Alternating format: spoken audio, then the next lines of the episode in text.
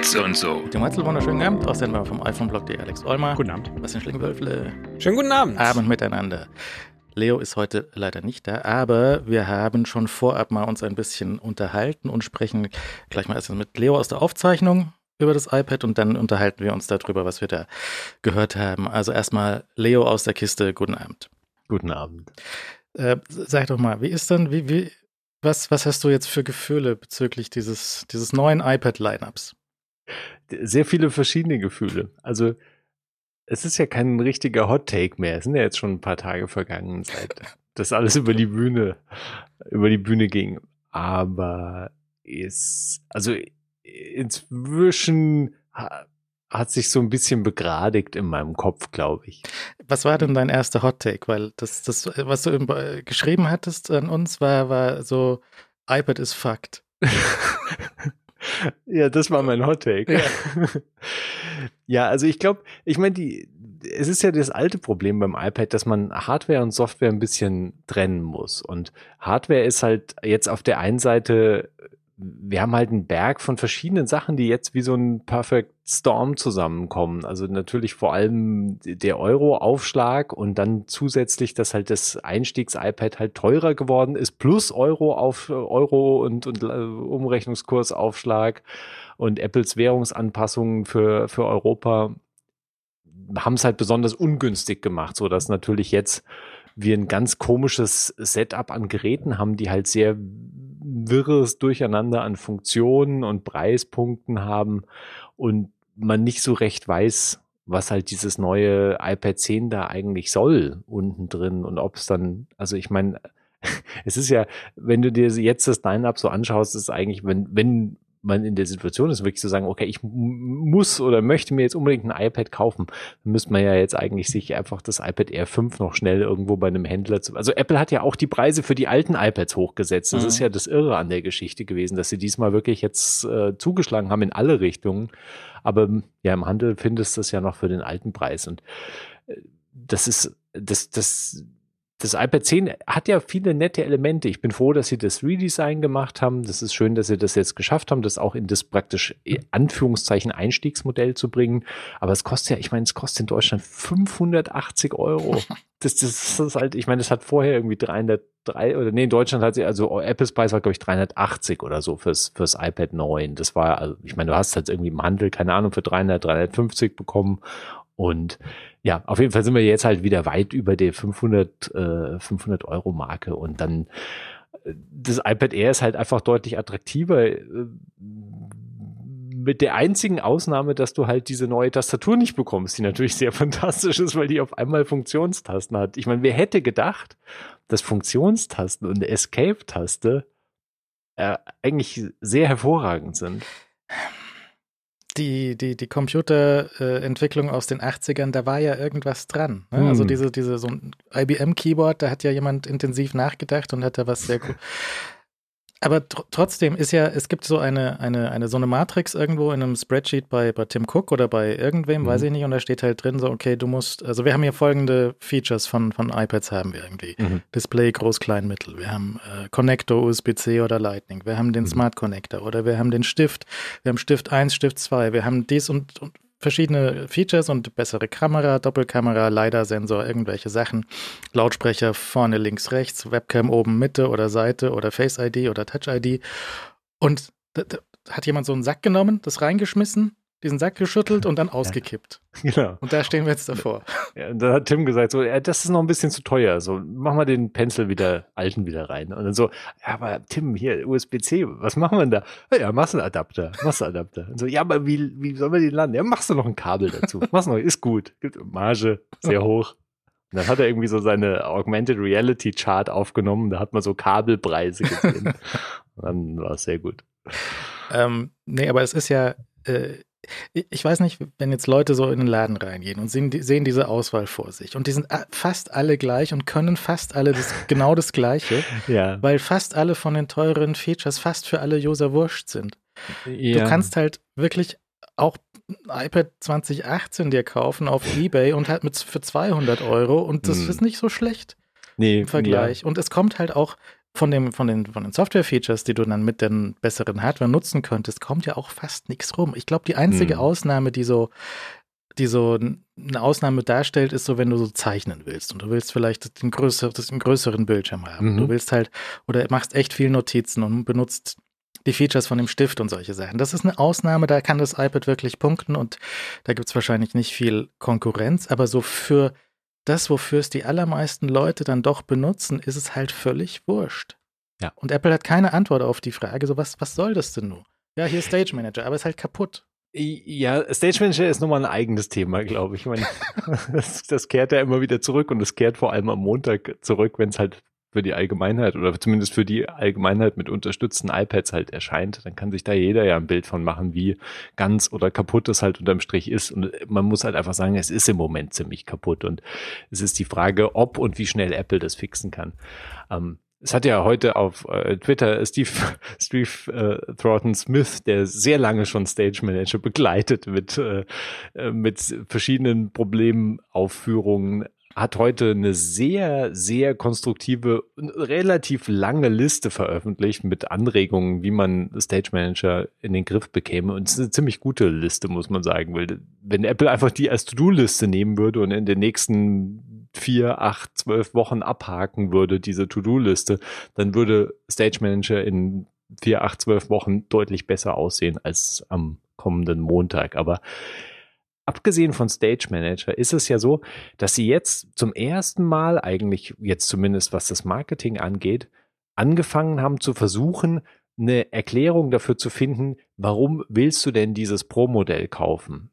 Also ich hatte, ich meine, das haben sie vorher natürlich auch ein bisschen gemacht, aber diesmal hatte ich das Gefühl, dass Apple sehr stark darauf rumreitet. Das kippte dann ins Alberne, als Stage Manager aufgefahren wurde, als hyperprofessioneller Anwendungszweck. Und dieser Typ in dem Video, ähm, nicht nur äh, also die lustigste Arbeitsposition einnahm, weil der irgendwie so nach links gedreht das iPad hatte und dann so ein riesiges Studio-Display daneben und das stand aber vom, also der hatte auch keine externe Tastatur, sondern einfach als Magic Keyboard am, am iPad und der, der, der, völlig unmöglich so zu arbeiten. You can be this guy. Wir schauen uns gleich noch dieses Video kurz an. Also ich habe ja, jetzt gerade im Moment habe ich keinen, keinen zweiten Laptop verbunden und wir können uns mhm. leider zu, wir zu ah. zweit nicht anschauen. Es ist ja, zu schade. Sehr schade. Sehr aber diese, das war ja auch meine Theorie, dass sie so, wenn sie so ein Press Release Video äh, Release bringen, ja. dann können sie ja so ein kurzes Video irgendwie auf YouTube schmeißen. Dann kannst du es dort anschauen, was sie sich denn da mit dabei gedacht haben. Ja. Und das ist, das, das ist auf der bizarren Seite rausgekommen, weil das, das der Pro-Anwendungsfall ist halt so volle Kanne. Du bist draußen auf deinem Set, machst einen Autostunt, filmst den mit deinem iPad und mal, schiebst es dann über 5G, dieses Video in, ja. in äh, dein, dein iPad Pro in deinem Studio rein und dann schneidest du es auf DaVinci Resolve und so. Und diese ganzen Sachen, die, die, die gibt's noch nicht. Also das, ja. das funktioniert ja alles nicht. Das ist ja alles eine reine Fantasie. Das ist also so stark, dass sie so stark mit einem mit Features werben, die es einfach noch nicht gibt, die einfach auch jetzt am 16.1 nicht drin sind. Das ist halt, äh, ja. sagen wir mal, mutig bis dreist. Ja, ja, also das war auffällig, dass es halt sehr nach vorne schaut. Kommt halt irgendwann alles in den nächsten Wochen, Monaten irgendwann. Und es war natürlich auch genauso auffällig, dass halt nichts von diesen Profi-Apps halt von Apple selbst kommt und man sich einfach nach über zehn Jahren iPad fragt, Warum? Ein also verrückter Trick, wie du Final Cut auf das iPad bekommst. Du lässt es jemand anders machen. Ich meine, warum? Also, ich meine, es ist ja, es ist ja cool, dass der, der DaVinci Resolve ist vielleicht ein ganz, ist vielleicht ein ganz netter Ansatz fürs iPad. Und das ist, hörte sich ja so an, als hätte sich Blackmagic wirklich auch Mühe gegeben damit oder mit dieser Version, die da eines Tages jetzt dann erscheinen wird. Ähm, auch mit der Hardware-Anbindung und so weiter. Also das, da haben sie offensichtlich äh, Driver-Kit und bisschen Treiber auch jetzt mal aufs iPad geschmissen. Das ist ja auch so eine Geschichte, die iPadOS 16 möglich macht. Und das ist ja erfreulich. Das sind ja so ganz kleine Baby-Steps in die richtige Richtung. Aber es ist halt so winzige, so winzige Schritte, dass es halt einfach schade ist. Die anderen Geräte, ähm, der, der Wegfall, also die, die, die Nähe zwischen iPad 10 und iPad Air, die mhm. sind, die sind einfach preislich auch relativ nah beieinander, sind von den Features sehr nah beieinander. Aber dann sind sie halt im iPad 10 bei dem alten, bei dem alten Stift geblieben und diesem mhm. Adapter geblieben. Also ja. wieso, wieso diesen, diesen Stift noch weiter? Also eine ja. Theorie ist ja, du hast keinen Platz mit den Magneten und dem Charging und dem Quatsch für den Stift an der Seite, weil an der Seite ist jetzt die Kamera. Okay, das, ja. mit der Kamera hattest du auch letzte Woche gesagt, dass die, die, die iPad-Kamera für FaceTime ist da vorne an der, an der kurzen Seite ein bisschen Quatsch. Okay, aber dann, dann, dann schließen sich halt solche zwei Designmöglichkeiten äh, vielleicht auch aus. Und dann musst ja. du halt abwägen, was ist, sinnv was ist sinnvoller? Ist der alte Stift sinnvoller oder ist die Kamera da sinnvoller? Ja, das ist eine gute Frage. Das, mein Apple wird ungefähr wissen, wie viele Leute halt ein Pencil auch haben ähm, und sich dann ausrechnen, wie viele Leute vielleicht eher Videokonferenzen mit dem iPad machen. Und die Videokonferenzfraktion hat natürlich da klar gewonnen und die Pencil-Fraktion hat da klar verloren. Vielleicht ist die Pencil-Fraktion bei dem Einstiegs-iPad auch sehr klein, weil wer halt ernsthaft irgendwie mit dem Stift am iPad arbeitet, der ist dann vielleicht auch eher in der Pro-Region angesiedelt. Das ist aber natürlich jetzt nur ins Blaue hineingeraten. Aber äh, Apple wird dann deutlich besseren Einblick haben, was da die Zahlen sind. Aber es ist, es ist halt einfach schwer zu erklären, warum sie diesen Stift aufrechterhalten haben. Es ist ja einfach so, dann, wenn sie den Zweier dann hätten sie das ja in irgendeiner Form induktiv laden müssen. Dann hätten sie entweder irgendein, da hättest du irgendwie ein USB-C-Kabel mit so einem kleinen, mit so einer kleinen magnetischen Schiene bekommen oder so. Ich meine, du hättest ja auch irgendwelche anderen absurden Konstruktionen machen können. Aber die jetzig gewählte Lösung ist halt besonders auffällig komisch gewesen, muss man sagen. Wenn sie diese Wieso gibt es jetzt diese, diese Vielzahl? Die Vielzahl von Modellen gibt es doch, damit da für jeden Preispunkt, für jede Schmerzgrenze von Usern da ein, mhm. ein iPad vorhanden ist.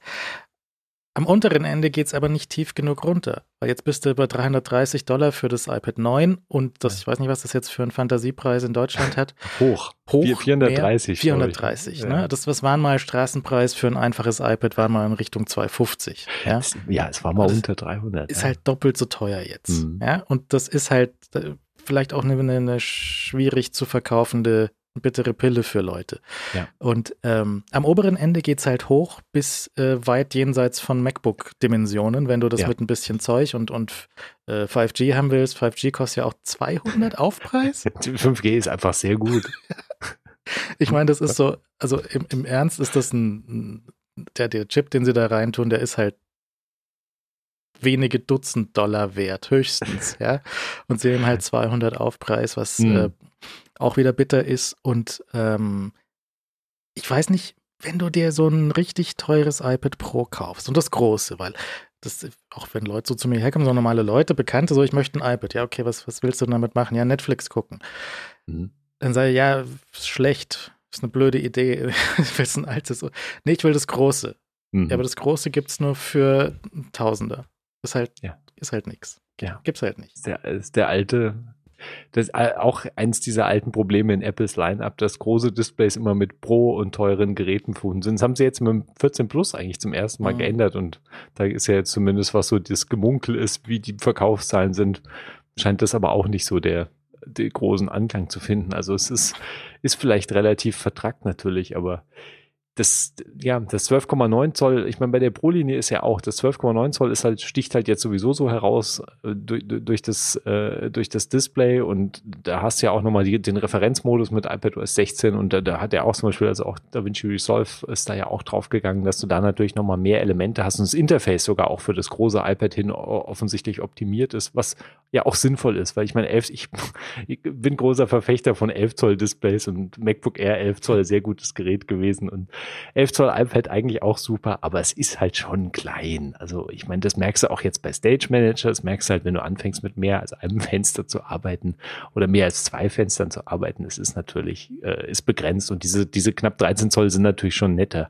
Aber die, äh, also ich meine, der Preis ist halt einfach echt jenseits von Gut und Böse. Das heißt ja jetzt für das Einstiegsmodell 1400 oder so fürs große iPad. Also du, du bist also wirklich weit schon im MacBook Air Territorium drin und wenn dann überlegst, dass du da noch nicht mal eine Tastatur dazu hast, also für die zahlst du ja nochmal irgendwie 300 Euro aufwärts. Ja, und so schön die neue Tastatur ist für das, für das kleine iPad. Ja.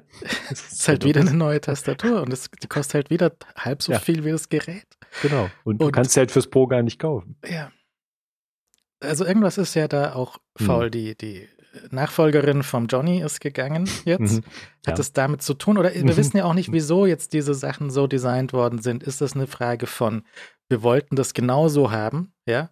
Äh, irgendwie mhm. Designteams da gesessen, hat nachgedacht, genau so soll es sein. Wir möchten eines Tages vor dieser Website stehen, vor apple.com slash iPad und mhm. dieses Which iPad is right for you soll genauso aussehen. Oder ist das jetzt ein Zusammenkommen von unglücklichen Umständen. Und sie haben halt die Chips nicht bekommen, sie haben die Displays nicht bekommen, ja. sie haben, was weiß ich nicht, in ausreichender Stückzahl bekommen oder um, um die Preise zu treffen, die sie unbedingt treffen wollten.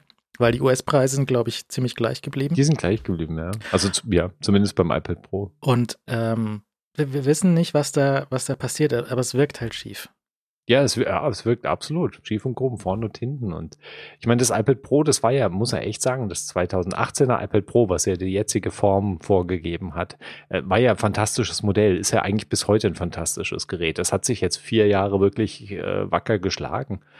Und ähm, das iPad Pro, so wie so wie es jetzt besteht seit vier Jahren, ist halt einfach fällig für ein komplett Redesign, was sie offensichtlich nicht über die Bühne gebracht haben jetzt in diesem Jahr und vielleicht schaffen sie es nächstes Jahr oder halt 2024. Da gibt es ja auch schon wieder jetzt die Gerüchte, Gerüchtung Richtung OLED-Display. Da muss ja auch mit den Displays muss ja irgendwas passieren, früher oder später, ähm, wenn dieses 11 Zoll ähm, Gerät im Lineup bleibt, weil das 11 Zoll iPad Pro hat halt einfach ein vergleichsweise, auch wenn du es gerade mit den iPhones vergleichst ähm, und vor allem mit den Pro iPhones vergleichst, hat es halt ein ziemlich schlechtes Display unterm Strich. Das ist nicht sonderlich hell, da, da ist kein, ja, also du hast nichts HDR und, und, und anständigen Kontrast und alles suchst du da halt vergeblich. Und das ist schon, also auch, auch, oder auch mit den Displays von, vom 14 Zoll MacBook Pro aufwärts halt vergleichst. Und du bist ja in dem Preisterritorium dann schnell gelandet, wenn du halt das große iPad kaufst. Das ist halt unglücklich alles.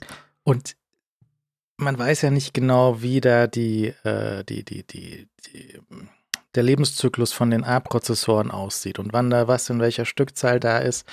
Aber der M15, A5, der A15, der ist jetzt im Apple TV, nicht im iPad gelandet. ja, das ist natürlich ein lustiges Randelement dieser ganzen Vorstellung gewesen, dass der einfach den, den besseren Chip bekommen hat. Und der, der hat es ja immerhin geschafft, billiger zu werden. Aber auch nicht wirklich in Deutschland, weil nur so. Ja, war so, so ein bisschen. Ich meine, er war halt so teuer, dass es halt albern war und jetzt ist er halt so billiger, erstaunlicherweise, was lustig ist. Aber natürlich auch, auch da ist ja alles ein bisschen seltsam geworden. Also. Ja, das ist nochmal, das machen wir gleich noch, mit, was mit dem Apple TV los ist. Und aber insgesamt bewegt sich halt das iPad sehr, sehr gletscherähnlich vorwärts. Ja. ja also auch absolut. dadurch, dass die alten Modelle bleiben, dadurch, dass das iPad Mini nur alle Schaltjahre aktualisiert wird. Ja. Und ähm, das verkauft sich schon. Aber das ist, das kann ja auch nicht alles sein. Also natürlich ist Apple hauptsächlich daran interessiert, irgendwie Geld zu machen. Und das können sie auch ganz gut. Und das läuft damit auch. Und wenn du für jeden Preispunkt, äh, sehen wir bei den iPads, bei den iPhones auch. Die iPhones haben auch auf jeden 50-Dollar-Marke gibt es da ein neues Modell, was man äh, kaufen kann. Es werden aber iPads wahrscheinlich anders gekauft. Wahrscheinlich sind iPads so nicht so ein Finanzierungsprodukt, hauptsächlich über Carriers, auch mhm. nebenbei, aber hauptsächlich wahrscheinlich so ein Ding. Ich laufe in äh, Mediamarkt rein und sage, geben Sie mal ein iPad. Und was man halt so macht, wenn man hm. in den Mediamarkt reinrennt. Vielleicht. Ein ja. iPad und eine Kaffeemaschine dazu oder so. Darf es noch ein Wäschetrockner sein. Mhm. Und ähm,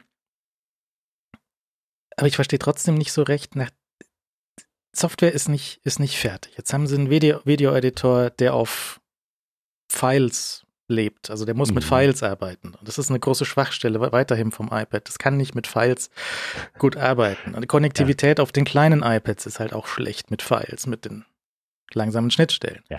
Brauchst du 5G. Also 5G ist die schnellste, schnellste ist, Schnittstelle an dem ja, Ding. Ja, ja, ja. In, in USA hier auch nicht. Also weil, weil halt 5G in Deutschland halt nur in eine Richtung so ein bisschen was manchmal unter den richtigen Umständen tut. Ähm, ich denke, wir werden das jetzt gleich noch äh, etwas ausführlicher besprechen. Danke, dass du kurz vorbeigeschaut hast. Sehr gern. Ähm, ist iPad jetzt Fakt oder? Nicht? Naja, nicht so wirklich. Also es ist genauso Fakt, wie es vorher Fakt war. es geht halt, du hast es eben schon gesagt, es geht halt nicht voran. Das ist, glaube ich, das große Problem. Es ist einfach, es ist ernsthaft zu langsam. Und zwar, die Hardware ist einfach immer noch weit voraus ähm, und fängt jetzt aber auch an, komisch aufzusplintern. Und ich weiß, also es war schon immer so, dass beim iPad-Lineup nicht alles zusammengepasst hat. Ich kann mich erinnern, dass wir uns schon oft, oft, oft über die Jahre immer wieder gewundert haben, weil immer ein Modell ist rausgefallen und es war immer ein bisschen schief und krumm. Jetzt ist es gerade besonders schief und krumm dieses Jahr.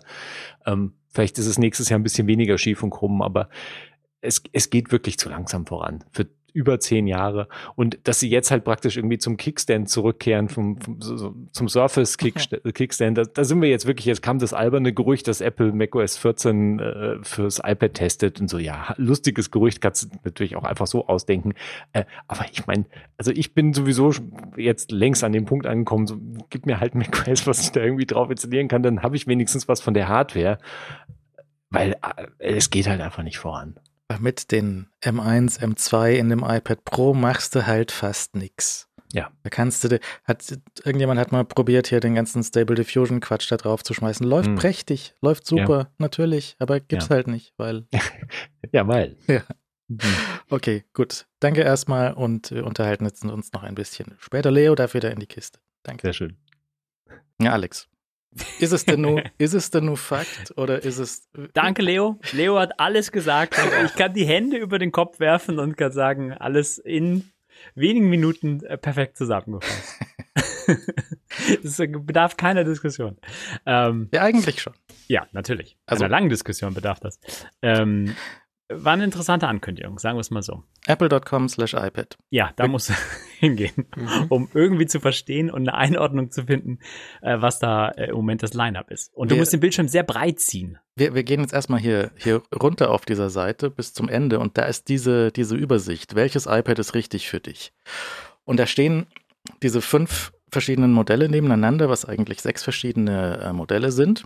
Und schaut man sich an, iPad Pro groß, klein, iPad Air, iPad 10, iPad 9, iPad Mini. Und steht jeweils dabei, was, so, so ein Spruch, so was, die, die mhm. Ultimate iPad Experience, Serious Performance, All New Colorful iPad, Essential iPad und Full iPad.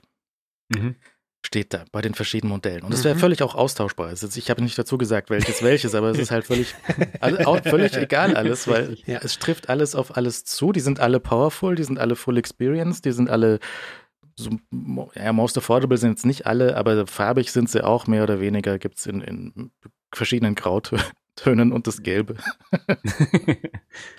ähm, es ist irgendwie komisch. Die Hardware ist bei den ganzen Dingern ist völlig in Ordnung. Die ist ja. super. Ja, also das ist einfach ein nettes Objekt auch einfach. Sehr schön gemacht. Und das Design und diese ganzen Sachen, nachdem die aber nicht alle gleichzeitig geupdatet werden, treffen, ist halt das Line-Up manchmal so schief und krumm. Und ich weiß nicht, wie man, ähm, meinst du, das war jetzt so ein, so ein äh, Zufall, dass das so, jetzt so rauskommt und jetzt halt ein halbes Jahr oder ein Dreivierteljahr schief bleibt? Oder meinst du, das ist Absicht so? Was, also, naja, was, ist denn die, was ist denn die Vision von Apple? Was möchten die denn gern haben? Möchten die das da haben?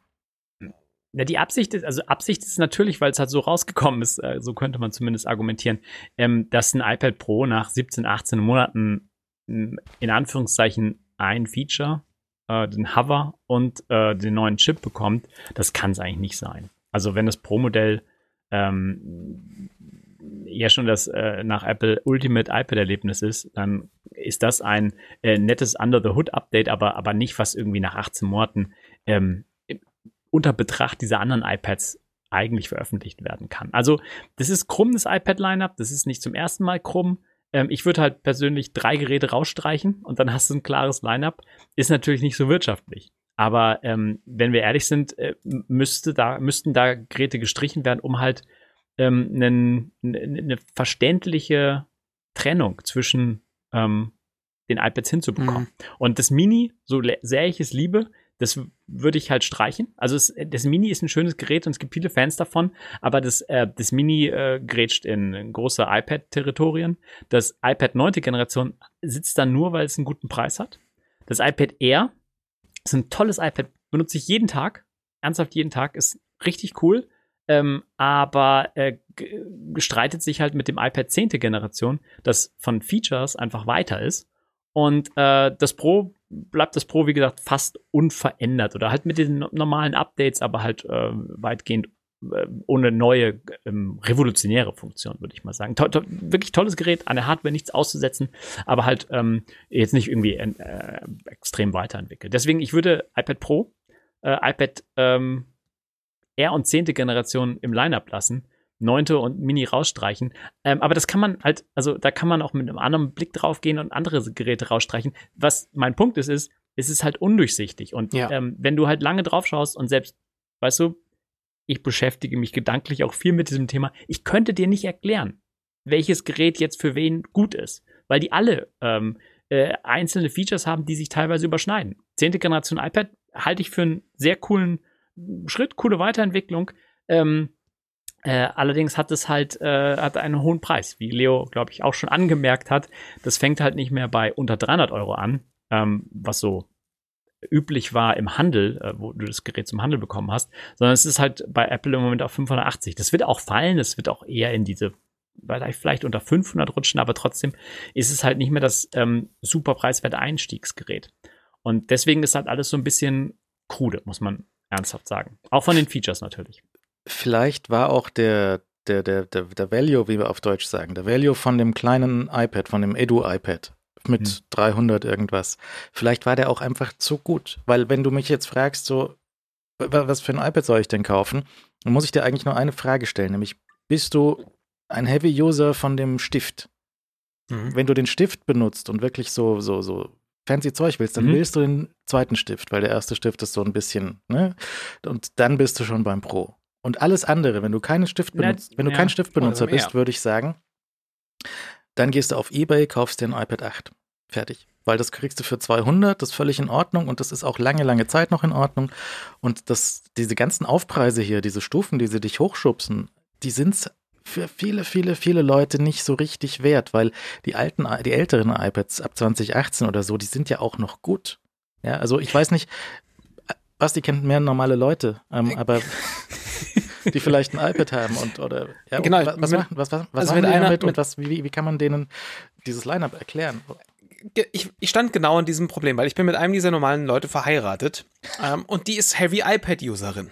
Die benutzt äh, sehr, sehr viel ihr iPad zum Korrigieren und heißt, sie benutzt auch ihren Stift. Jetzt kommen also neue iPads raus, denke ich mir, und wir haben, glaube ich, so eine achte Generation iPad oder so. Es war so eins, ist das noch relativ günstig war, mit einem breiten Rahmen. Ich bin mir nicht hundertprozentig sicher, aber ich glaube, es ist achte Generation. So, das, das ist nicht schlecht, aber das ist halt auch nicht, nicht mehr mega nice, muss man Mhm. fairerweise sagen. So, dann gucke ich mir das also an, sehe, okay, es gibt ein neues Lineup, was möchte man denn jetzt haben? Und habe noch nicht diese Specs-Seite aufgemacht, sondern erstmal diese Übersicht, die Timo vorhin da hatte, habe mir das so kurz angeschaut und so, okay, hm, spannend.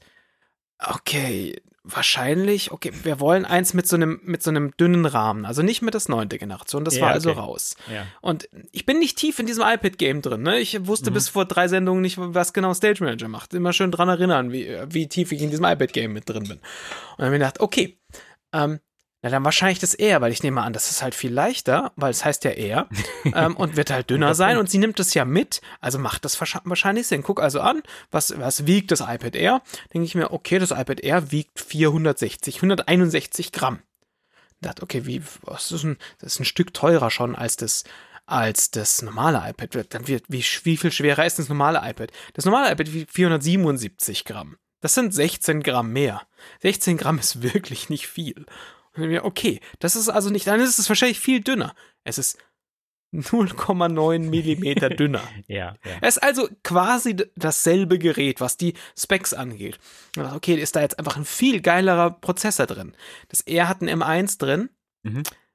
das äh, 10. Generation hat einen A14 Bionic drin.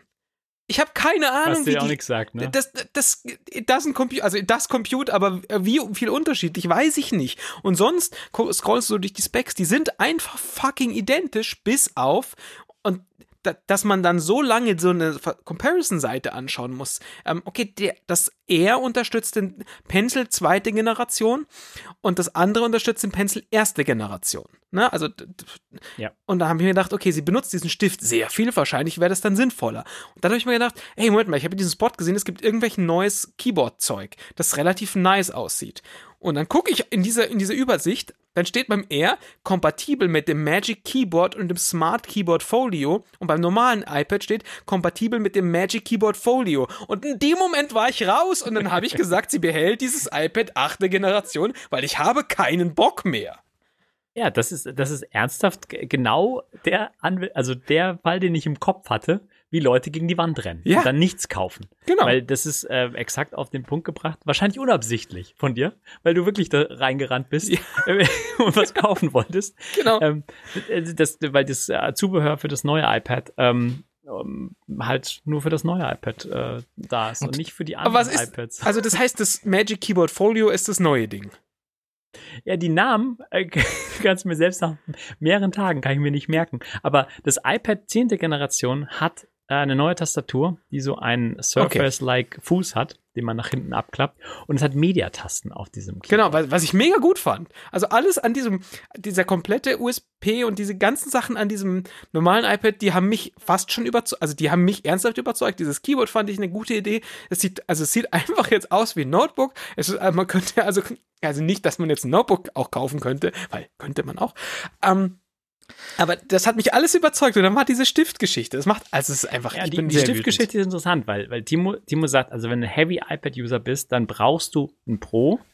Oder du kannst natürlich auch das R nehmen, weil das R hat auch die zweite Generation vom Stift. Außer dieses Hover beim Pro, dieses Hover-Feature, über das wir vielleicht noch sprechen werden, das stellt sich als grandios aus und ähm, das muss man unbedingt haben, wenn man so Hardcore-User bist. Also es reicht nicht nur, dass du unterscheidest zwischen ich nutze den Stift, ich nutze nicht den Stift, sondern wie viel nutzt du den Stift, ist durchaus ein äh, Kriterium, was man berücksichtigen kann. Ja, auch dann wäre die Kerstin wieder voll, voll in der, in der Pro-Schiene, aber die Pro-Schiene, mal abgesehen davon, dass sie wirklich absurd teuer dann dafür ist, für das, was sie sonst braucht, ähm, dann kann sie wieder das coole Keyboard nicht dazu haben. Und sie würde dieses Keyboard benutzen, weil äh, sie, eine Mischung aus, aus Keyboard und Stiftdingen benutzt. Das Keyboard gibt's, wie gesagt, das neue Keyboard gibt's jetzt nur für die 10. Eben. Generation. Und äh, die 10. Generation hat halt auch den Pencil, ähm, aber halt erste Generation mit einem äh, kruden Adapter, den sie, den sie machen. Ja. Der Adapter ist, der ist eine interessante Lösung. Ähm, also ja. Wir kennen das- ja, wir kennen ja. ja. durchaus bei Apple, dass sie sich in so eine Ecke reinmanövrieren und dann Adapter anbieten, um da wieder rauszukommen. Aber das ist ja nur, ist das vielleicht auch der, der, der, der, der, der Punkt, wo es kippt, weil das ist einfach der Adapter zu viel. Das ist so, das, das, das, Dieses was- Minzblättchen. Legst, du- legst das Minzblättchen auf das Kamel drauf und das Kamel kippt um. Ja. Und äh, das ist einfach ähm, so, ein, so ein Adapter, wo du nochmal, wo du also den, den, den Lightning in den, in den Adapter rein, dann Kabel USB-C auf USB-C und dann kannst du den, du brauchst den nicht mal zum Laden, nicht nur, sondern auch zum Pairen, musst du Zum ja Pairen, anstecken. Ja. Und auch ähm, das, ich weiß nicht, was sie da geritten hat, wie sowas passiert. Also das, Kamel das kann, das kann, es gibt ja noch mehr Specs, die hier auch in dieser Liste nicht drinstehen. Also hier wenn du jetzt diese Liste aufklappst von Modellen, die du dort äh, haben kannst, hast du halt die aktuellen Modelle, iPad 13 Pro, iPhone 11, iPad 11 Pro, iPad Air, iPad 10, iPad 9, iPad Mini. Das sind die aktuellen. Hast du da drunter noch die ganzen alten, die du ja auch noch im Handel wahrscheinlich bekommst oder gebraucht oder irgendwas. Kannst du alles nochmal dagegen vergleichen. Und dann hast du aber auch hier noch Specs, die hier einfach nicht in, der, in dem Vergleich drinstehen, weil hier steht nicht, dass du äh, nur ab dem Terabyte das mehr RAM, also na, Terabyte Storage, dann kriegst du das größere RAM. Das steht hier auch nicht. Und wenn du wirklich ein Ja. Pro-User von dem iPad bist, ja, äh, irgendwen wird es geben, der das RAM gut brauchen kann, wenn er sich jetzt vielleicht vorstellt, dass er auf irgendwelchen externen Monitoren da mal Stage Manager benutzen möchte oder so oder Video editieren möchte oder solche Sachen. Ja. Und dann steht das da nicht. Du kriegst das Ja. RAM nur mit der großen Storage gepaart. Und wenn das so ein Pro-Feature ist, das kannst du sogar bei, dem, bei den MacBooks, wo wirklich also nicht viel zu konfigurieren ist, da kannst du das separat auswählen, beim iPad halt nicht. Und es steht hier nicht mal.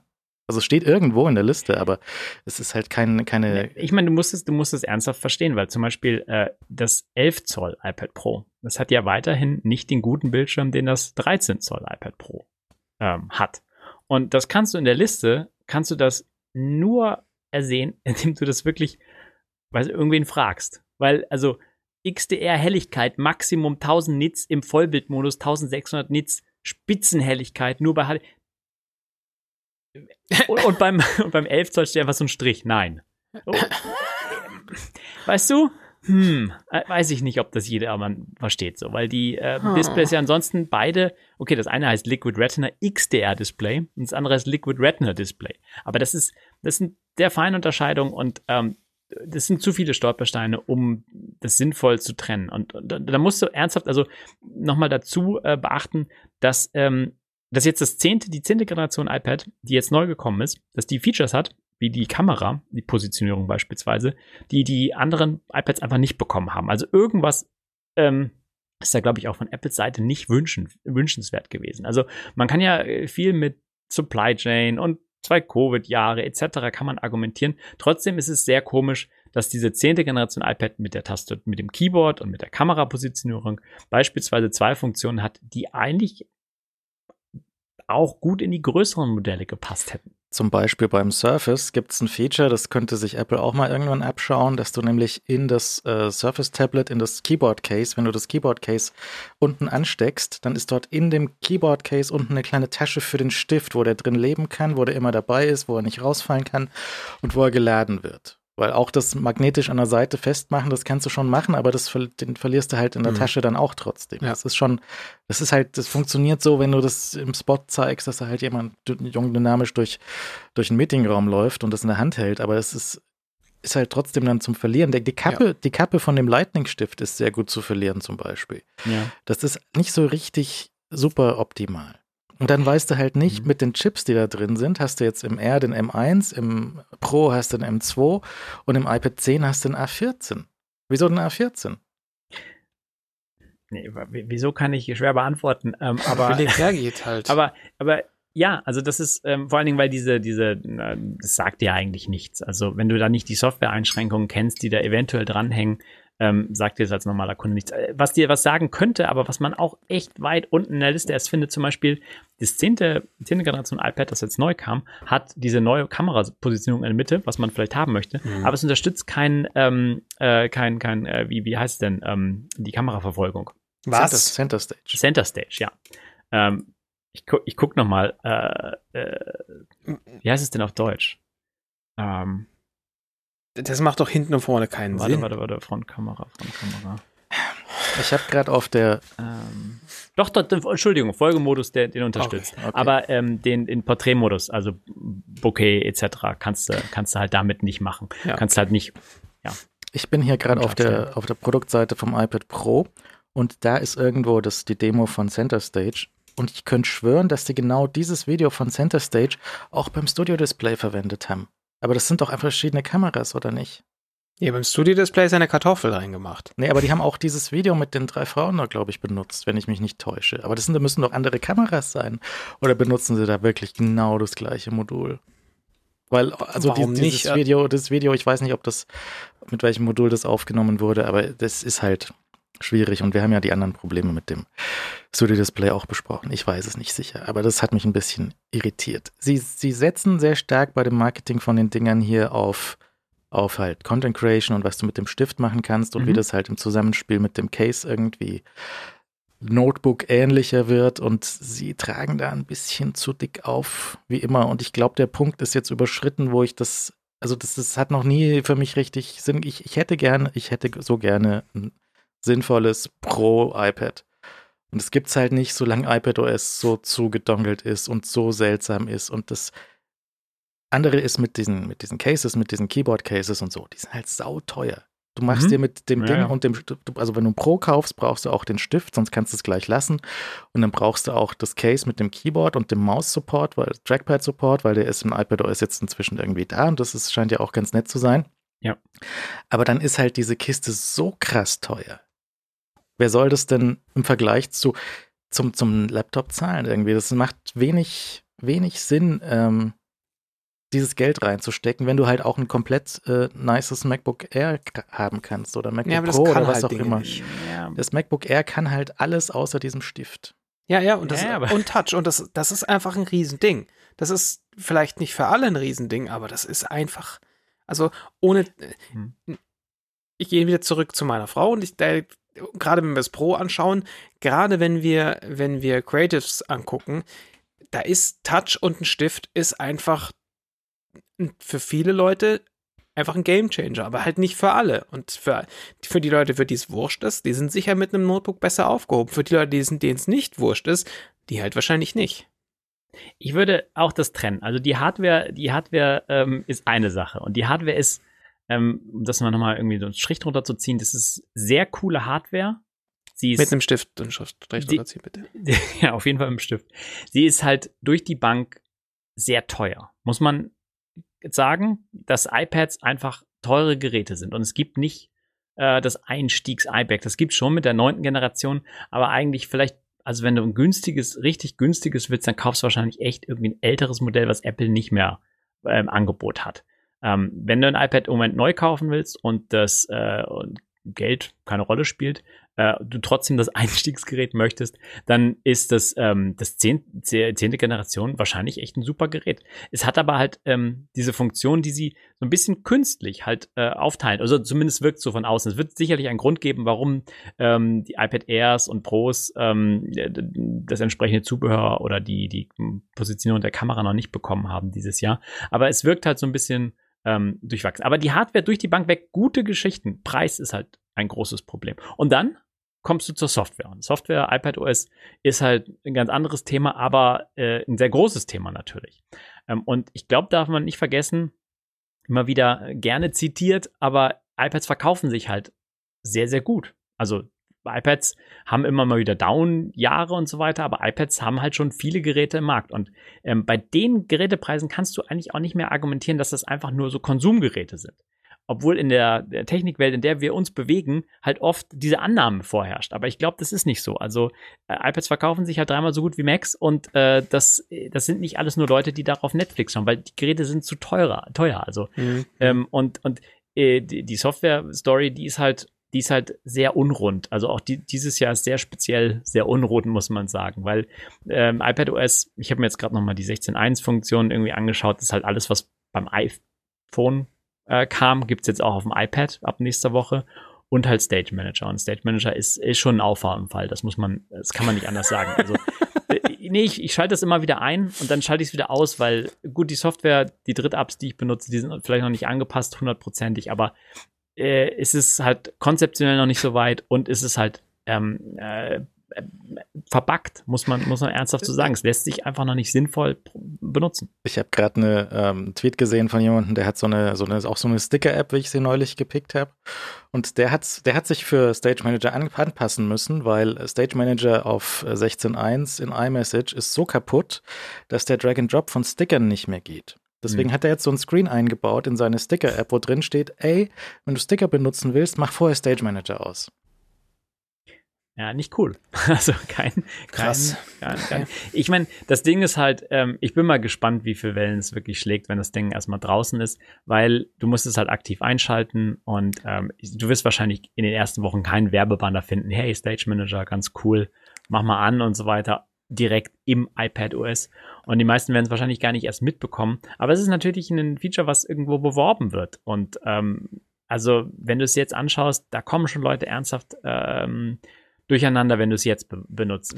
Die Hoffnung ist so ein bisschen, dass Apple das vielleicht nicht bewirbt in den ersten Wochen direkt auf den Geräten selbst, dass sie da keinen Hinweis drauf machen und dass sie jetzt dadurch irgendwie zwei, drei Monate Zeit haben, das Ding halt irgendwie ja, so über die Bühne zu schaukeln und dann sich hoffentlich Gedanken machen, ähm, also rauszubringen ähm, und dann, dann, dann Features nachzulegen, weil diese ganze Snap Problematik hatte ich, glaube ich, schon mal gesagt. Also selbst wenn das Ding halt komplett bugfrei wäre, ist es halt von den, ähm, von den ähm, Funktionen, die es kann, ist halt noch nicht fertig. Es, ist, da, es muss einfacher noch gehen, da Fenster hinzuschieben äh, ähm, und, und, und, und Sachen zu trennen, Fenster hinzuzufügen etc. Das ist noch ähm, alles nicht ganz fertig. Es gibt natürlich eine Handvoll von äh, so Creative Apps, die irgendwie sehr gut auf dem Ding laufen. So der ganze Adobe-Krempel ist so interessant, weil das die großen iPads halt auch mit einem netten, farbechten Display daherkommen ja. und das, das, wenn du fotografierst oder solche Sachen oder Grafiken bearbeitest, das ist natürlich eine feine Sache. Ähm, und es ist so ein bisschen ähm, sowas wie Procreate wird natürlich diese Funktion mit dem Hover-Stift jetzt einbauen ja. Aber halt auch mhm. nicht jede Zeichen-App wird das einbauen, weil die Klar. haben halt auch ihre Verkaufszahlen und sehen, okay, wir verkaufen nicht genug von Zeug an, äh, auf dem iPad, weil halt kennen wir auch von den Spielekonsolen, du, wenn du, du hast halt einen gewissen Satz von, von Features, die für jeden funktionieren, dann hast du die Features, die nur mit dem Stift funktionieren. Hast du die, die Features, die nur mit Stift und Trackpad zusammen funktionieren. Hast du jetzt die Features, die nur auf dem iPad Pro äh, 2022 mit einem neuen Stift funktionieren, nämlich Hover. Also das ist, schränkt immer mehr ein, wie viele Leute das überhaupt benutzen können. Und natürlich, wenn du jetzt so eine reine super stiftzentrische Notizen-App bist oder Procreate bist, dann baust du das schon ein. Aber du wirst auch in einem halben Jahr noch Apps finden, die halt nicht mit ein vernünftiges Hover-Feature von dem Ja, Ding ja, eingebaut definitiv. haben. Ja. Und ähm, dann hast du halt, denkst du, kommst du dir halt wieder veralbert vor, weil du hast das teure iPad gekauft, du hast den Stift gekauft und deine App, die du benutzen wolltest, die baut es halt nicht ein, weil du der einzige User bist. Mhm. Und das ist dann vielleicht auch traurig. Wir schauen uns mal, Ja. wir schauen uns mal dieses Video an. Das ist so ein 9-Minuten-Video, was Apple rausgetan hat, was die Features von den neuen Geräten so ein bisschen zeigt. Ähm, und es ist schon interessant, auf was sie da in diesen Videos quasi hinweisen. Also das eine ist das neue, klar, das iPad äh, 10. Generation, das gibt es jetzt auch in bunt. Mhm. Und ähm, diese, diesen Style, den sie machen mit den handgeschriebenen Notizen und so, das ist auch alles ganz nett. Und du siehst halt hier die, die, die neuen Connector und das neue Case und diese ganzen Sachen.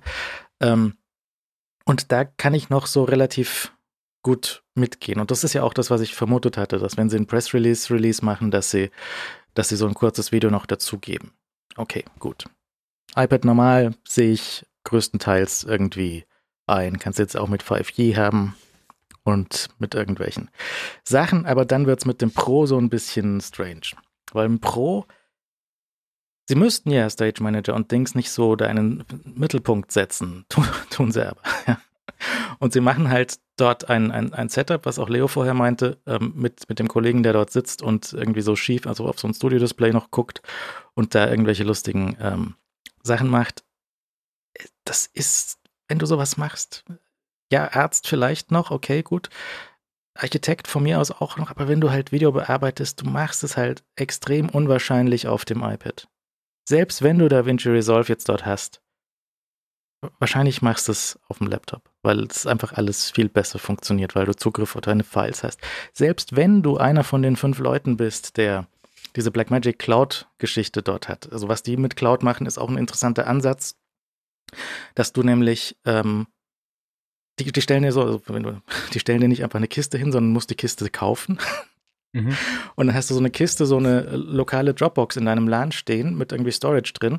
Und das Ding handelt halt so ein bisschen Kollaboration, Kollaboration und das Handling von Proxys. Das heißt, du brauchst, damit dieser Workflow, den sie dort zeigen, mit dem Autostand und dem Zeug und dem Hochladen und 5G und Blackmagic Cloud und so, also sie zeigen es mit einer anderen Cloud, aber wenn du, wenn du das benutzt, dann willst du wahrscheinlich den Blackmagic Cloud Zeug schon benutzen. Mhm. Da brauchst du aber erstmal, damit das so weit kommt, in deinem LAN, in deinem Studio brauchst du halt einen Rechner, der die Proxys rechnet. Weil du schiebst halt nicht Ja. uncompressed RAW über dein 5G hin und her. Also in Deutschland nicht. Ja, ja. Das, das wird halt so, irgendwie wird das, wird das glaube ich, nix. Super Stunt und alles und ich meine, wer filmt denn mit dem iPad? Ja, na gut. ja, du musst, da musst du wahrscheinlich trennen von Marketing ähm, zu realistischer Anwendungsfall. Ähm, also, die, nee, nein, die Kamera, das, das gestehe ich ein, das ist natürlich ähm, überzogenes Marketing so ein bisschen. Du, die, die Gerätelaufzeit an sich ist aber beeindruckend. Also ich habe hier am Schreibtisch einen 2018er iPad Pro. Ähm, das war äh, kantiges Design schon damals und das verhält sich wie wie na, nach wie vor. Also es ist einfach, benutze ich wie jedes andere iPad au- auch. Also das ist, es hat eine lange Lebenszeit. Ähm, und die, die Unterscheidung, die zwischen Pro- und Nicht-Pro-Geräten, die geht halt so ein bisschen, oder die übersehen sie so ein bisschen, meines Erachtens. Also die, die, die klare Trennung ist nicht vorhanden. Und bei Stage Manager war ja so ein bisschen die Idee, okay, jetzt machen sie was für die M 1, 2 Geräte, dass sich das wirklich absetzt von den anderen iPads und dann knicken sie auf den letzten Metern so ein bisschen ein und sagen, ah, nehmen wir die alten iPads dann doch noch mit. Das, ich bin, also viele haben da ja ein bisschen gejubelt, als äh, das dann kam und ich, ich habe genauso Geräte, die dann auch betroffen sind oder auch mitgenommen werden in Stage, in Stage Manager Zeitalter. Aber ähm, die, über die Priorisierung mache ich mir schon Gedanken, weil die Idee war so, die war wirklich so ein bisschen irgendwie, es gibt normale Leute, die normal iPads benutzen, die vielleicht nicht irgendwie hier äh, Autostunts filmen etc. Und dann gibt es vielleicht die Pro-User. Und, ähm, und die Pro-Linie wird jetzt so ein bisschen vernachlässigt, um halt irgendwie eine Mehrzahl von Geräten dann mitzunehmen jetzt noch. Und die, äh, das haben sie so ein bisschen verstolpert, meines Erachtens, weil die hätten einfach das Pro-Gerät noch mehr absetzen können. Und, ähm, und der, beim, die Idee war so ein bisschen, beim Pro-Gerät könntest du was ausprobieren. Ja, also wir haben schon lange über zum Beispiel äh, Dual-Boot-Lösungen Mhm. gesprochen. Ja, also ähm, warum nicht? Aber natürlich nicht für den normalen also, Basti, Entschuldigung, wenn ich eine Frau jetzt nehme, aber die will vielleicht nicht Dual Booten Nee. machen. Weil, sie will Auf keinen ja? Fall. iPad-Software super gut Ja. für sie, kann sie mit umgehen. Genauso meine Ma zum Beispiel. Ähm, iPad Air total zufrieden einfach damit. Aber vielleicht gibt es eine Pro-Kundschaft, die sowas wollen würde. Und ähm, ja, und ich weiß nicht, Stage Manager hatte, Stage Manager hatte am Anfang so den Anreiz zumindest, okay, jetzt machst du was wirklich für die Pro-Geräte. Und wo kann das zum Beispiel hinführen? Kann das zum Beispiel dafür, ich, ich arbeite mit meinem iPad, ähm, großer Fan immer noch von Tailscale, ähm, äh, Einwahl auf, auf, einem, auf einem Mac, Ferneinwahl auf einem Mac und dann mit Trackpad und Tastatur kannst du wunderbar auf dem Mac arbeiten. Sieht natürlich alles nicht so super schön aus, wenn du Z- Fernzugriff hast. Aber hier geht über 5G. Total toll. Äh, machst dann ein paar, paar Sachen, die unter macOS, die ich da lieber mache, und dann bist du wieder zurück in iPadOS. Und sowas könnte Apple ja einbauen. Das wäre nicht so. Aber, aber durch dieses Zurückrudern habe ich jetzt so ein bisschen wieder das Gefühl, okay, das Pro wollen sie dann doch nicht äh, so trennen von Mhm. den normalen, sondern die versuchen alle mitzunehmen, alle Geräte. Und ich glaube, da gibt es eine riesige Kundschaft. Das ist die Kundschaft, die man die ich von angesprochen habe, dreimal so viel iPads verkauft wie Mac und so weiter, die, die wollen da gar nicht hin. Die, die wollen nicht in diese, in diese Dual-Boot äh, macOS-Welt. Wollen die nicht. Ähm, sondern es ist halt nur so die bisschen die Technikbranche, die da drauf schaut und sowas möchte. Und deswegen war die Hoffnung, trennen sie es. Aber danach sieht es im Moment wieder nicht aus. Und deswegen wirkt es für die Pro-Kundschaft so ein bisschen langatmig. Obwohl wahrscheinlich so der normale iPad-Kunde jetzt da jetzt nicht so tagtäglich drüber nachdenkt, wo wie der Stand bei Stage Manager ist, etc. Was meint ihr denn äh, bei Apple jetzt intern? Ist da große Champagnerlaune und alle klopfen sich auf die Schultern und schauen sich das an und so, unsere Software auf dem iPad ist einfach top gut. So schön, dass wir das so, so rund hinbekommen haben. Oder denken die sich auch so, ah, weiß nicht, äh, vielleicht sollten wir, sag mal, Joss, können wir vielleicht den Stage Manager aus der Pressemitteilung wieder rausnehmen, bis er funktioniert? Und nee, der kommt da rein. Das ist doch, Also ich vermute sch- schon, wenn du, wenn, wenn du jetzt irgendwie Engineering und Quality Assurance anguckst, die wissen, glaube ich, schon, was, was das für ein, wie Alex vorhin sagte, Auffahrunfall ist. Also das ist vielleicht so auch so ein direkt Frontalcrash, so was man so quer liest irgendwie noch. Ähm, aber hilft ja nichts. Also der geht sicher schon für einige Leute und ist halt, der ist halt angekündigt und äh, äh, fixt er halt in Post. Also fixt du halt in Post, weil du weil halt ein Update hinterher schiebst. Und ähm, du kannst jetzt ja nicht launchen ohne Sta Stage Manager. Das also, Nee, der, der, der Zug ist halt abgefahren Ja. irgendwann gewesen im Sommer, ähm, dass das wieder rausgerissen wird. Ähm, und, Genau. und jetzt kannst du eigentlich nur versuchen, dass halt, ähm, dass du die Bugs rausbekommst. Und dann musst du dir konzeptionell echt nochmal Gedanken machen ähm, und auch bei anderen Systemen bitte abschauen, ja. Dieses ganze Snapping-Geschichte, die Windows beispielsweise hat, die ist cool. Warum gibt's die nicht ähm, im Stage Manager? Also mit, mit so ein paar Änderungen, die auch umsetzbar sind in zwei, drei Monaten, ähm, äh, wäre, äh, wird der, wird der von einem, einem sehr schlechten Feature, was ich persönlich vielleicht nicht einschalten würde jetzt am Montag, äh, zu einem, zu einem brauchbaren, brauchbaren Funktion. Die Idee war einfach sehr, sehr gut und man hat, und ich ziehe mich da, äh, nehme ich da selbst in die Verantwortung. Also das sah einfach am Anfang so glorreich aus. Also es war wirklich cool und dieses Wechseln von Fenstern und wie die geflogen sind und so alles war total toll. Ich war ernsthaft begeistert und ähm, naja, gut, dann, dann verliert das Neue so ein bisschen an ähm, Glanz und dann, dann stolperst du über die ganzen Bugs und wo es dann hängt und so weiter. Und das braucht immer so ein bisschen Moment. Also Apple war da schon sehr, sehr gut bei, bei dem äh, Vorstellen. Aber das, was sie jetzt liefern am Montag, ähm, das ist, das entspricht nicht dieser Hoffnung, die man hatte. Es gibt Cool. hier diese sehr schöne Zeichnung von Nick Takayama. Das ist die SS Shipit. Das ist der, das ist Feinhund auf einem brennenden Boot. ja. Was, glaube ich, die, den Zustand relativ gut illustriert. Ich weiß Ja. auch nicht, wieso er das, das ist ein altes Bild, also von 2016, aber es trifft halt immer noch zu. Es muss aus der Tür raus und dann ist es halt in einem Zustand Stage Manager hätten sie aber auch hinter ein Beta-Profil weiterhin verstecken können. Ähm, aber sie haben es halt versprochen. Sie haben uns Ja.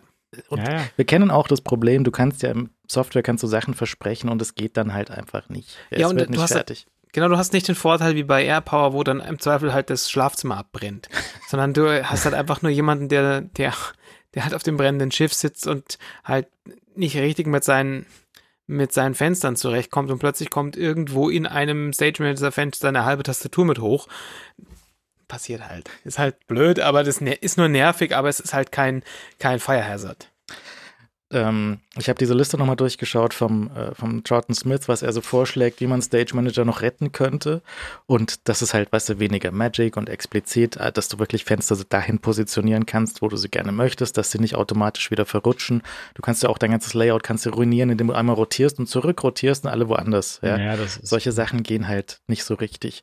Er hatte auch einen Vergleich, was auch ganz gut ist, so gleiche Aktion, weil Windows hat ja das gleiche Problem, weil Windows, also oder ein verwandtes Problem, weil Windows hat auch eine Fenstermanagement und die Windows ist halt für Touch und für Maus gleichzeitig gedacht. Ja, und es gibt ja auch so, haben sie auch bei dem Surface-Event wieder gezeigt, es gibt ja solche ähm, Änderungen im, im, in der UI, wenn du in den Tablet-Modus gehst, dass halt Sachen ein bisschen größer werden, ein bisschen mehr Platz bekommen für einen Finger oder so, wenn statt, wenn, statt einem Mauszeiger. Und die haben ja ähnliche ähnliche Dinge, so, also weiß nicht, Fenster vergrößern oder so, ja, oder, oder zwei Fenster nebeneinander anordnen. Und das ist halt bei Windows relativ okay. Du, das zeigt dir auch an, was passieren wird, wenn du das Fenster jetzt dort droppst. Wenn du das Fenster nimmst und die Seite ziehst, dann kriegst du so einen grauen Outline, wo das Fenster gleich landen wird und dann snappt es an die Seite. Dann hast du auf der zweiten Hälfte noch Sachen und dann kannst du noch dort ein Fenster reinschieben und so. Und ähm, das ist halt alles bei Windows sehr explizit, was, was du siehst, also du, du, du sagst dem System, was du gerne mit dem Fenster machen würdest und das Fenster macht es dann auch. Und beim Stage Manager ist halt so ein bisschen Lotto dazwischen und das ist halt vielleicht nicht so gut, wenn Fensterlotto passiert.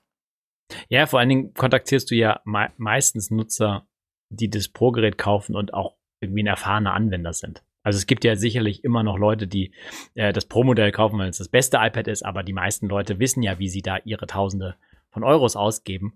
Und ich glaube, da triffst du auf Leute, die halt auch damit umgehen können, dass einfach Sachen sich eher verhalten, wie sie es vielleicht gewohnt sind.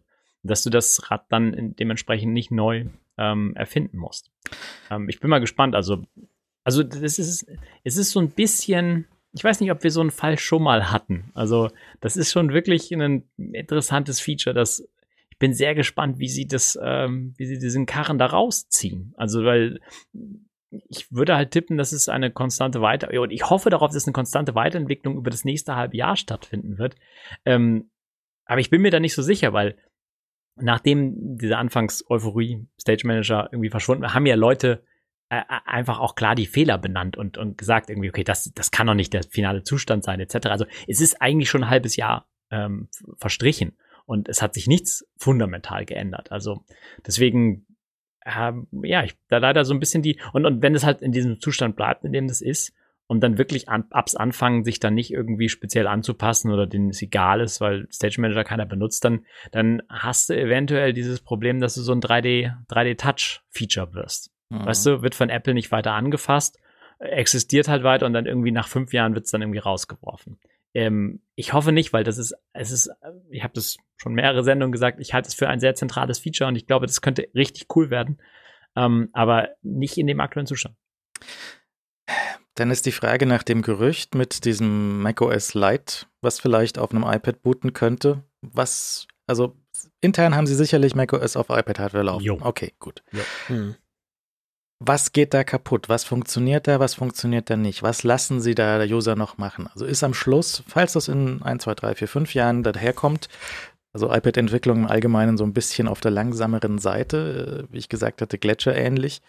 Ähm, was lassen sie dich dann da machen? Ist das immer noch die gleiche Sache wie auf dem Mac und du kannst dann dein Asahi Linux auf deinem iPad booten oder ist das halt tatsächlich zugedongelt und kannst du, kannst du halt nicht? Und was für Funktionen hast du auf dem, auf dem macOS, auf dem iPad, die du auf dem Mac nicht hast oder doch hast? Oder was, in welche Richtung? Wenn sie da was experimentieren, sie wissen, also ich meine, die wissen ja auch selber, dass das iPad eingeschränkt ist. Mit Absicht. Ja, also das iPad, ja, das, hat, das, das iPad könnte sehr viel weiter sein nach diesen zwölf Jahren, wenn Apple das iPad nur gelassen hätte. Weißt du, also von den Zügeln befreit und dann wäre da irgendwas passiert, weil die Hardware einfach immer sehr nett war und weil mit äh, offenerer Software-Policy da einfach sehr viel mehr gegangen wäre, hätten sich auch mehr Firmen drauf gestürzt. Wenn du aber immer das Problem hast, dass du durch, durch den App Store durch mhm. musst und die 30% abdrücken musst und nicht weißt, was, was äh, Apple über das, das Wohl deiner Firma dann zu entscheiden hat, dann machst du es halt einfach vielleicht auch nicht. Mhm. Jetzt hat ähm, Blackmagic den DaVinci Resolve zumindest angekündigt, zumindest ein, ein Subset von DaVinci Resolve angekündigt, dort reinzustecken. DaVinci Resolve sind ja, was ich, sieben Module oder neun oder sowas mit verschiedenen Funktionen. Und zwei davon kommen jetzt auf den, ähm, auf das iPad demnächst, im Laufe des Jahres noch. Nämlich Edit und Color. Also Edit ist halt das Schnittprogramm für, für Video und das äh, Color ist offensichtlich für die, für die äh, Farbbearbeitung. Und ähm, das kann, also das, das sollte flüssig laufen und alles, weil das iPad mit M2 halt den entsprechenden mhm. Dampf dahinter hat. Das sollte auch mit dem Bildschirm ganz gut funktionieren, weil ähm, das DaVinci Resolve sowieso so eine Ein-Fenster-UI mehr oder weniger ist. Also ja. da sind nicht so viele, weißt du, da ist nicht so viel mit, mit Paletten wie in Photoshop oder so. Das ist alles so irgendwie festgetackert auf, auf die Bildschirmränder. Das müsste eigentlich ganz gut gehen. Sie haben auch eben, wie gesagt, das Blackmagic Cloud Zeug, was theoretisch in der Lage sein sollte. Das habe ich noch nie in echt gesehen, aber das ist halt so wie äh, so eine, so eine Hybrid-Geschichte, so ein bisschen wie Google Docs für Video, aber halt auch so ein bisschen wie Dropbox für, Google, für Video, weil du halt dein eigenes Dateizeug im, im, auf deinem, deine Proxys auf deinem eigenen Dateiserver gerechnet hast. Die Kiste, die kostet, die gibt es in drei Größen ähm, diese, diese Cloud-Boxen von Blackmagic, nämlich, ähm, lass mal sehen, was kosten die denn? Äh, Network Storage. Der kleine kostet 400, das ist Bring Your Own Storage. Und dann gibt es den mittleren für 3000 Dollar, der kommt mit 8 Terabyte Flash. Und dann gibt es den großen, der kommt mit ähm, mehr. Der kostet aber doch 10.000. Also es ist schon ein bisschen, bisschen fortgeschrittene mhm. Geschichte. Mhm. Aber ist halt nötig, weil die Dateien zu groß sind. Dateien, die zu groß sind, werden halt dann problematisch mit Geräten, die keine ordentlichen Schnittstellen haben und nicht genug ja. Schnittstellen haben. Die halt, die kommen dann schon mit, mit Thunderbolt jetzt die großen, mhm. aber die kleinen halt nicht. Die kleinen, das ist halt, ja, ist schwierig. Naja, die, ja, deswegen diese Trennung. Also deswegen wäre diese Trennung eigentlich notwendig. Weil ich glaube, ähm, das nochmal ein bisschen von DaVinci abzukoppeln, weil ich mich da auch nicht so auskenne. Ich, ich schneide auch nicht mit DaVinci und ähm, ich plane das jetzt auch nicht umzusteigen. Ich wundere mich stark, dass Final Cut halt, äh, weiß nicht, vergessen wurde irgendwie. Weiß ich nicht, was da los ist. Aber dass diese, ähm, äh, dass, dass Apple da keine saubere Trennung von, weil du sagst es eigentlich richtig, das Gerät wird zurückgehalten, weil es Anwender gibt, die damit mehr machen wollen. Und sie lassen es nicht, weil Apple so ein bisschen so so ist das Gefühl zumindest, versucht, alle mitzunehmen auf dieses neue Niveau des Arbeitens. Und manche Leute wollen sich nicht mitnehmen lassen. Und ähm, du hast dieses iPad und ich glaube schon, dass das äh, interessant wäre für, für ganz viele Leute, da mehr mitzumachen. Aber ähm, äh, trotzdem ist das nicht für alle der richtige Weg. Und ich glaube, das ist mittlerweile recht deutlich, dass dass eigentlich ähm, eine genug große Kundschaft wahrscheinlich da wäre. Man muss ja nur wahrscheinlich auf die Leute schauen, die die Pros kaufen oder die, die großen iPad Airs meinetwegen auch, dass da einfach ähm, ähm, ja diese Öffnung stattfinden muss. Also du, richtig angesprochen, diese, diese App Store, der App Store Zwang, ähm, der ist sicherlich ein Kriterium, wo man sich zurückhalten äh, ähm, möchte, Dateisystem etc. Et also das sind, das sind Sachen, wenn die geöffnet werden würden, dann würden die Geräte ähm, noch noch äh, wertvoller werden. Also, ja. Wenn die Sideloading-Pflicht in der EU irgendwann daherkommt, ich glaube, dass die daherkommt, ist relativ wahrscheinlich, würde ich sagen. Wann die daherkommt, äh, weniger. Und wie dann das im Detail aussieht, wissen wir auch nicht. Und was da Apple für halt Herden und wie sagt man, wenn so eine Ansammlung von, von, von Anwälten, wenn so, wie sagt man da, gibt es dann so ein, wie ein Rudel, ist es ein Anwaltsrudel zum Beispiel? Vermutlich.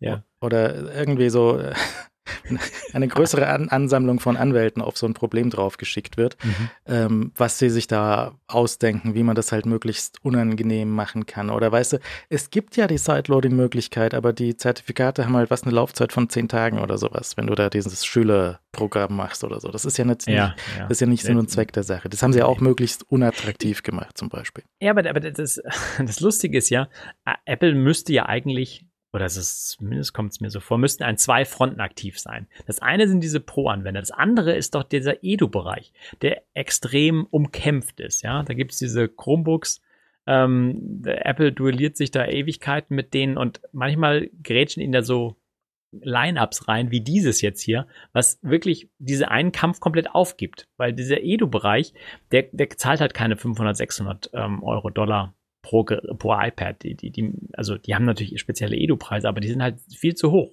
um da einen ernsthaften Delle äh, zu unterlassen, Mhm. äh, nicht wahr?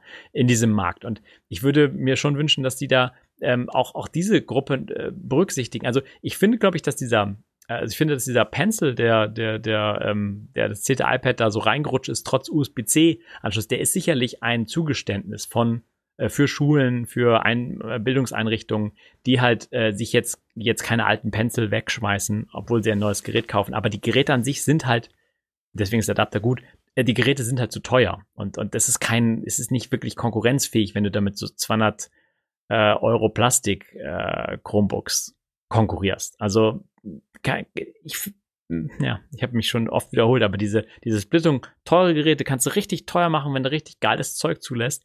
Und preiswerte Geräte ähm, subventionierst du dadurch vielleicht ein bisschen, aber dann äh, hinterlässt du in diesem Bildungsmarkt einfach einen Eindruck, indem du einfach da deines, deine Geräte hast. Und der Bildungsmarkt ist halt, ja, so eine al- alte Apple-Geschichte eigentlich, ja, da groß zu werden. Du machst, du ziehst ja dir die nächsten Kunden heran. Also Ja. wenn die mit iPads groß werden, dann werden die nicht irgendwie sich mit, mit 18 dann entscheiden, oh, jetzt kaufe ich auch meinen Windows-Laptop, meinen ersten so. Nee, die bleiben dann bei den iPads und deswegen wäre das so wichtig. Die, wenn, wenn du jetzt so die, die äh, Apple II, die so Retro-Geräte dir anschaust, die haben ganz oft noch so eine Gravur von der Schule drin, wo die mal gestanden sind in den 80ern. Ja, weil die einfach so in einer großen Stückzahl äh, dort gekauft wurden und die halt damit ihr Basic und Zeug und Mathe und irgendwas gelernt haben. Und das war halt, äh, es gab auch, es gab auch offensichtlich in den 80ern tonnenweise so Edu-Software für den Apple II. Weil natürlich, weil die Dinger Mhm, sind da rumgestanden klar. und ähm, das, das, das wird schon nicht so blöd gewesen sein. Und jetzt mag es natürlich auch, ist, ich lese manchmal von, von Schulen so, ähm, ja, so Ami-Studenten, ja, also so, so mit mal, ich, von meiner Uni bekomme ich äh, ein MacBook immer so gratis dazu. So Klammer auf zu den Studiengebühren, wo die halt jeden Monat so viel kosten wie ein Ja. Neuwagen. Ja. Ich habe auch eine lustige Geschichte gelesen, so im äh, Kontext von diesen iPads. Hat ein Admin geschrieben in seiner Firma, äh, ab und zu kommen so äh, Execs irgendwie von der von zu ihm hin und sagen, hey, ich habe hier diesen Laptop, aber ich, ich würde gerne mal ein iPad ausprobieren. Dann sagt der Admin, bist du sicher, willst du ein iPad haben? Ja, okay, hier hast du ein iPad. Ich nehme mal den Laptop und lass den genauso hier stehen. Und er sagt, nach zwei Wochen kommen sie immer zurück und betteln ihren, um ihren Laptop, dass sie den bitte wieder zurückhaben können, weil Ja. halt auf dem iPad nicht alles geht. Und da geht auch nicht, da, weißt du, da geht schon viel von, von enterprisigen Zeug und deine Google Docs und deine Sheets und das Zeug, das geht schon. Aber Google hat ja zum Beispiel auch nicht so ein richtig super großes Interesse, dass diese iPad-Apps so richtig super toll funktionieren. Die Ja. gehen, die gehen schon so ein bisschen, aber die gehen halt nicht super gut. Und Ja. wenn du halt den jetzt Teams und, und weißt du, Teams habe ich gehört, ist halt, wie ist Teams so? Äh, Seitdem ich hier eine Version habe, die auf einem Apple Silicon nativ läuft, nicht mehr ganz so schrecklich, aber so insgesamt noch ganz schön schrecklich. Und dann hast du solche Sachen wie, auch wenn du jetzt in der Zoom-Hölle, in dem ewigen, in dem ewigen Zoom-Meeting gefangen bist, geht da deine Webcam, ist die eingebaute gut genug, geht da das externe Mikro, ist das alles so, weißt du, kannst du da eine, deine Aufzeichnungen und so. Mhm. Es, es, es muss halt mehr von dem Service dann geboten werden. Du kannst halt weniger auf dem Gerät selber machen, weil es so eingeschränkt ist. Wenn du ähm, die, die ganzen Audio-Video-Geschichten, dass du halt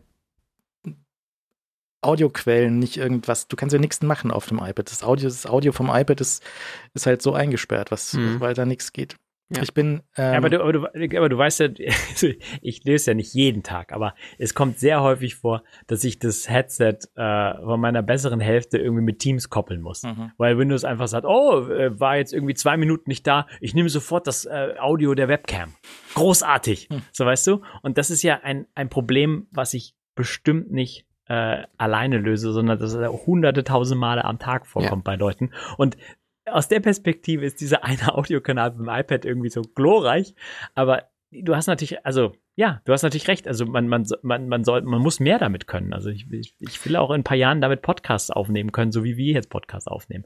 Aber, aber Ich habe gerade alle Mik gleichzeitig Glück zu machen, ist schwierig, echt, echt schwierig. ich hab grad ein Mikrofonsystem hier zum Testen und da kommt am Mikrofon kommt der USB-C raus und da gibt es einen äh, Adapter auf, auf C oder auf Lightning. Habe ich jetzt den für Lightning äh, mitbestellt, weil der ins, ins iPhone aufnehmen soll. Aber ich habe auch gelesen, dass das ist wieder ein USB-C-Problem, aber dass normale USB-C-Kabel mit dem Ding nicht am iPad gehen. Es geht nur das USB-C-Kabel, was der Hersteller mitliefert. Das darf doch alles, das kann doch nicht sein. Das darf Mhm. doch nicht sein. Und manche, Mhm. das ist auch wieder so ein iPad-Software-Problem. Manche Apps, die aufnehmen können, die wissen, sind nicht darauf vorbereitet, dass, dass das externe Mikrofone gibt. Ja. Wenn du Ja. eine App hast auf dem Mac, die mit Mikrofonen klarkommt, dann kommt die auch fast immer mit einem externen Mikrofon klar, Mhm. weil du Ja, einfach ja, da deine Route Mhm. aussuchst, hier dieses Mikrofon, USB, Rode, was auch immer. Aber auf dem iPhone halt nicht. Und dann hast du halt eine Meeting-App oder irgendwie eine VoIP-App und die nimmt halt auf Teufel komm raus das interne Mikro, weil sie nichts anderes kennt. Ja, ja, das, das, passiert leider. Ja, das ist, äh, da, da hört da die Einfachheit auf, nicht Und wahr? das wäre halt zum Beispiel, wenn Apple schon, ich wiederhole mich auch, aber wenn halt Apple die, die Softwarequalität mit dem App, App Store Review unter Kontrolle hat, dann müssen die auch sowas kontrollieren. Wenn da eine App ist, die mit Audio spielt, dann muss der Reviewer da sitzen mit so einem Berg von externen Mikrofonen, die alle reinstecken. Aber weißt du was, das macht er gar nicht, weil die Zeit hat er nicht. Mhm. Das passiert halt nicht. Da wird nicht wirklich getestet. Da wird nur getestet, ob der, ob der ordentlich seine 30 Prozent abdrückt und ob da keine nackten Leute durchhüpfen durch deine Meeting-App. Was halt, Vielleicht. kennst du ja bei Teams immer. Das, Ja, ja, definitiv. naja, ähm, ich, ich, bin nicht, ich bin nicht sicher. Ich bin, ähm, zwölf Jahre haben wir das iPad. Ne? Und Ja. es ist immer nur so ein, ja, bald, bald, bald. Bald machen sie Files, bald machen sie USB, bald machen sie Ja. das, das, das. Und es wird immer nicht so recht. Und ich, ich glaube, vielleicht müssen sie zu ihrem Glück gezwungen werden, wenn Sideloading-Zwang kommt. Vielleicht auch in den USA, vielleicht auch in Europa.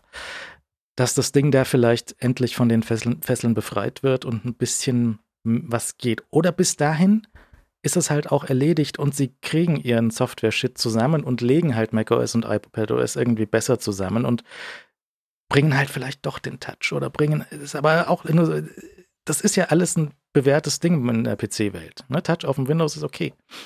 Ja, ja. Und das muss auch nicht perfekt und zum Ablecken sein, weil du, es, dafür funktioniert halt die Funktion, die du möchtest. Wenn du da auch ab und zu mal vielleicht ein Touch-Target hast, was zu klein ist, aber es funktioniert dafür wenigstens.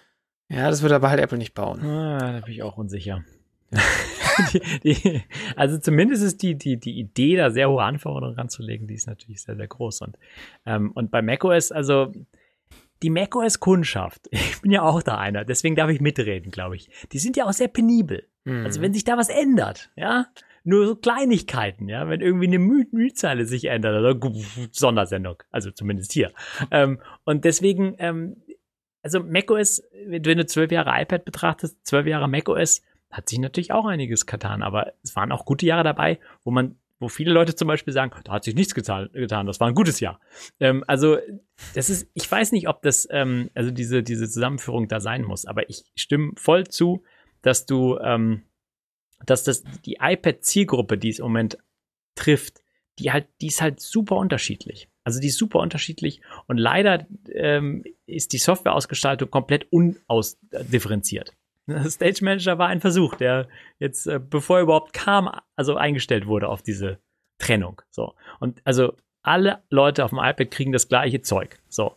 Das hat positive Effekte, aber es hat auch viele Nachteile, dass Leute halt immer wieder zu Recht sagen, und ich ziehe mich dazu, es müsste mehr können, es musste mehr können, es müsste, müsste Sachen machen, die ich äh, von woanders kenne, es müsste vertraute Arbeitsabläufe bieten, etc. Und, und das ist so ein bisschen die Krux, dass sie ähm, zwar unterschiedliche Geräte und zu unterschiedlichen Preisen etc. anbieten, aber dass sie dann doch ähm, die gleiche Software auf die Geräte liefern. Und ja, das ist, haben wir jetzt versucht. Das ist auch sehr erfolgreich gewesen. Und der Erfolg ist das immer das Problem. Also wenn es erfolgreich ist und es sich verkauft, weißt du dann, ja, wie viel, wie viel, ähm, ähm, wie viel äh, hört man dann Kritikern zu? Ja, also weil die Geräte verkaufen sich ja so. Wie schlimm kann es denn sein? So.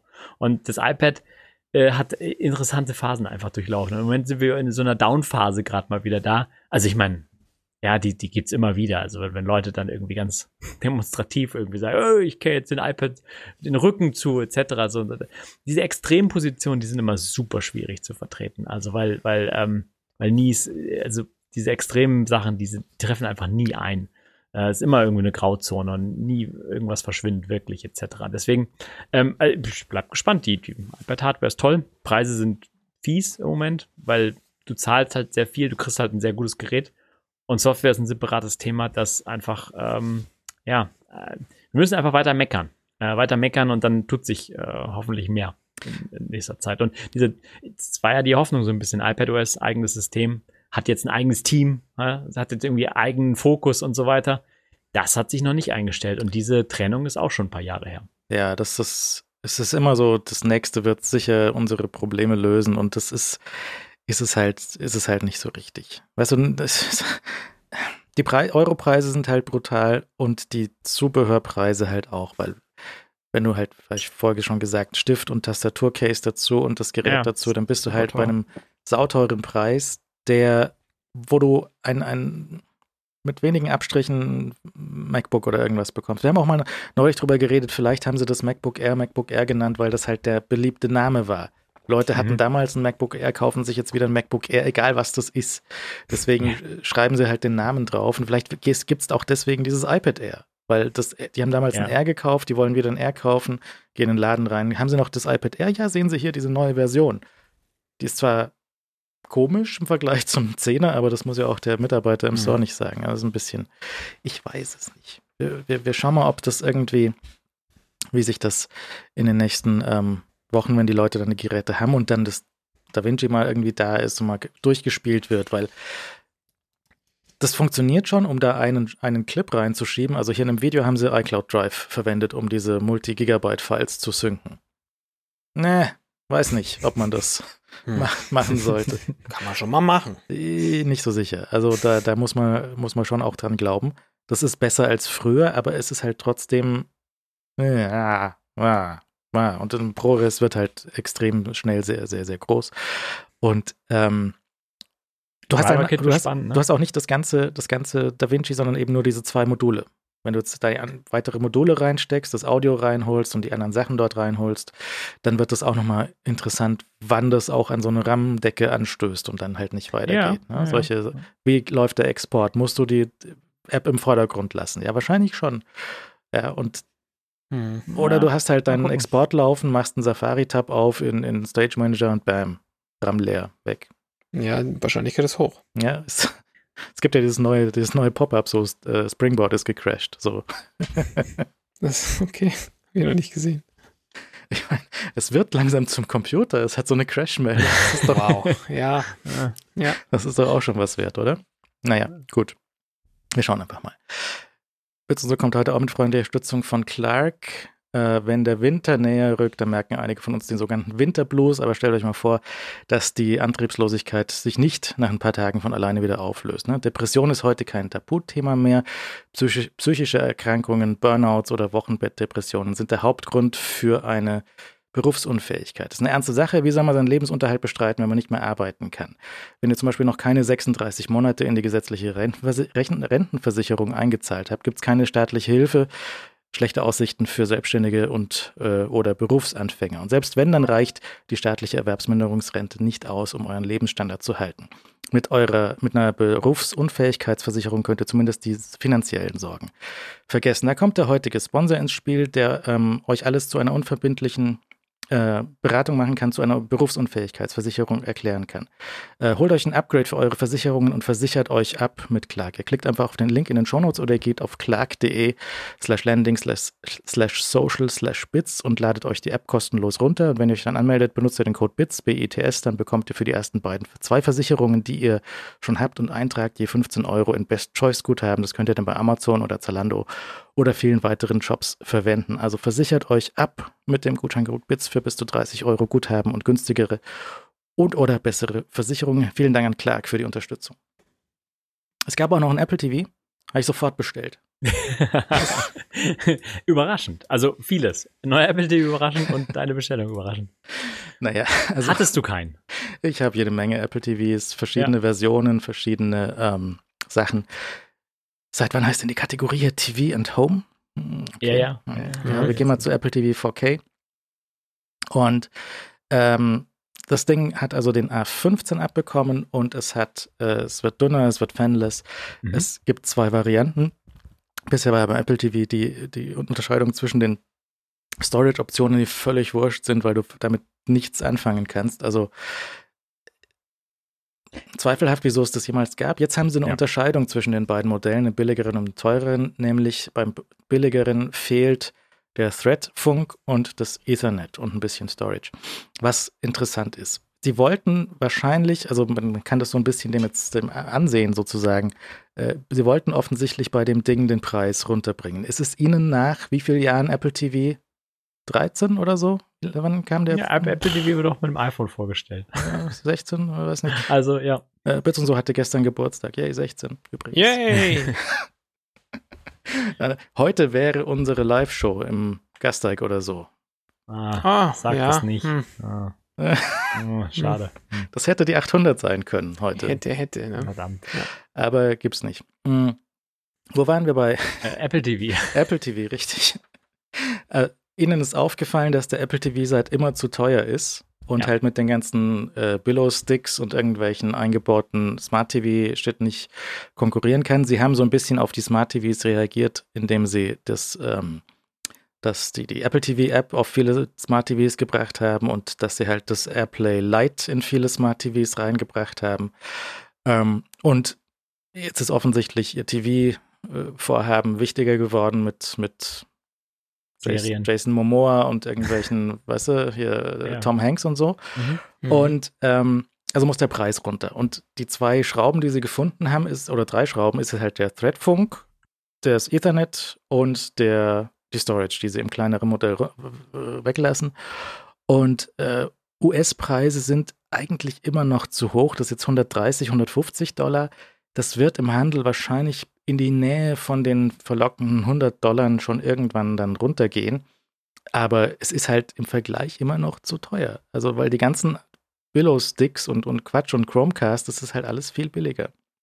Ja, das, ich stimme dir ja zu, äh, obwohl ich halt kein Freund von diesen ganzen Billo-Sticks bin. Also äh, wahrscheinlich war bislang einfach die Empfehlung, okay, dann, dann, dann versuche dich mit deinen Smart TV-Apps irgendwie über Wasser zu halten und, und versuche ignori zu ignorieren, was da alles falsch dran ist, ähm, weil der Apple TV einfach zu teuer war. Er ist jetzt immer noch eine Spur zu teuer, aber es wird ja besser. Also ich hätte auch diese 100, 100 Euro, 100 Dollar Preismarke viel besser gefunden, natürlich. Ähm, und die Unterteilung macht Sinn, ähm, bis auf Thread. Thread wäre interessant für auch die preiswerten Geräte gewesen. Ich weiß nicht, was das an Marge wirklich ausmacht, so, aber Thread halt für ein Gerät, was am Strom hängt, konstant. Ah, ist halt so das nächste, äh, ist halt die Schaltzentrale für Smart Home der, der Zukunft so ein bisschen und es fehlt halt in diesem Modell, was echt schade ist, weil Ethernet, ähm, ganz im Ernst, das braucht wirklich gar keiner. Ähm, aber Thread wäre wirklich sinnvoll.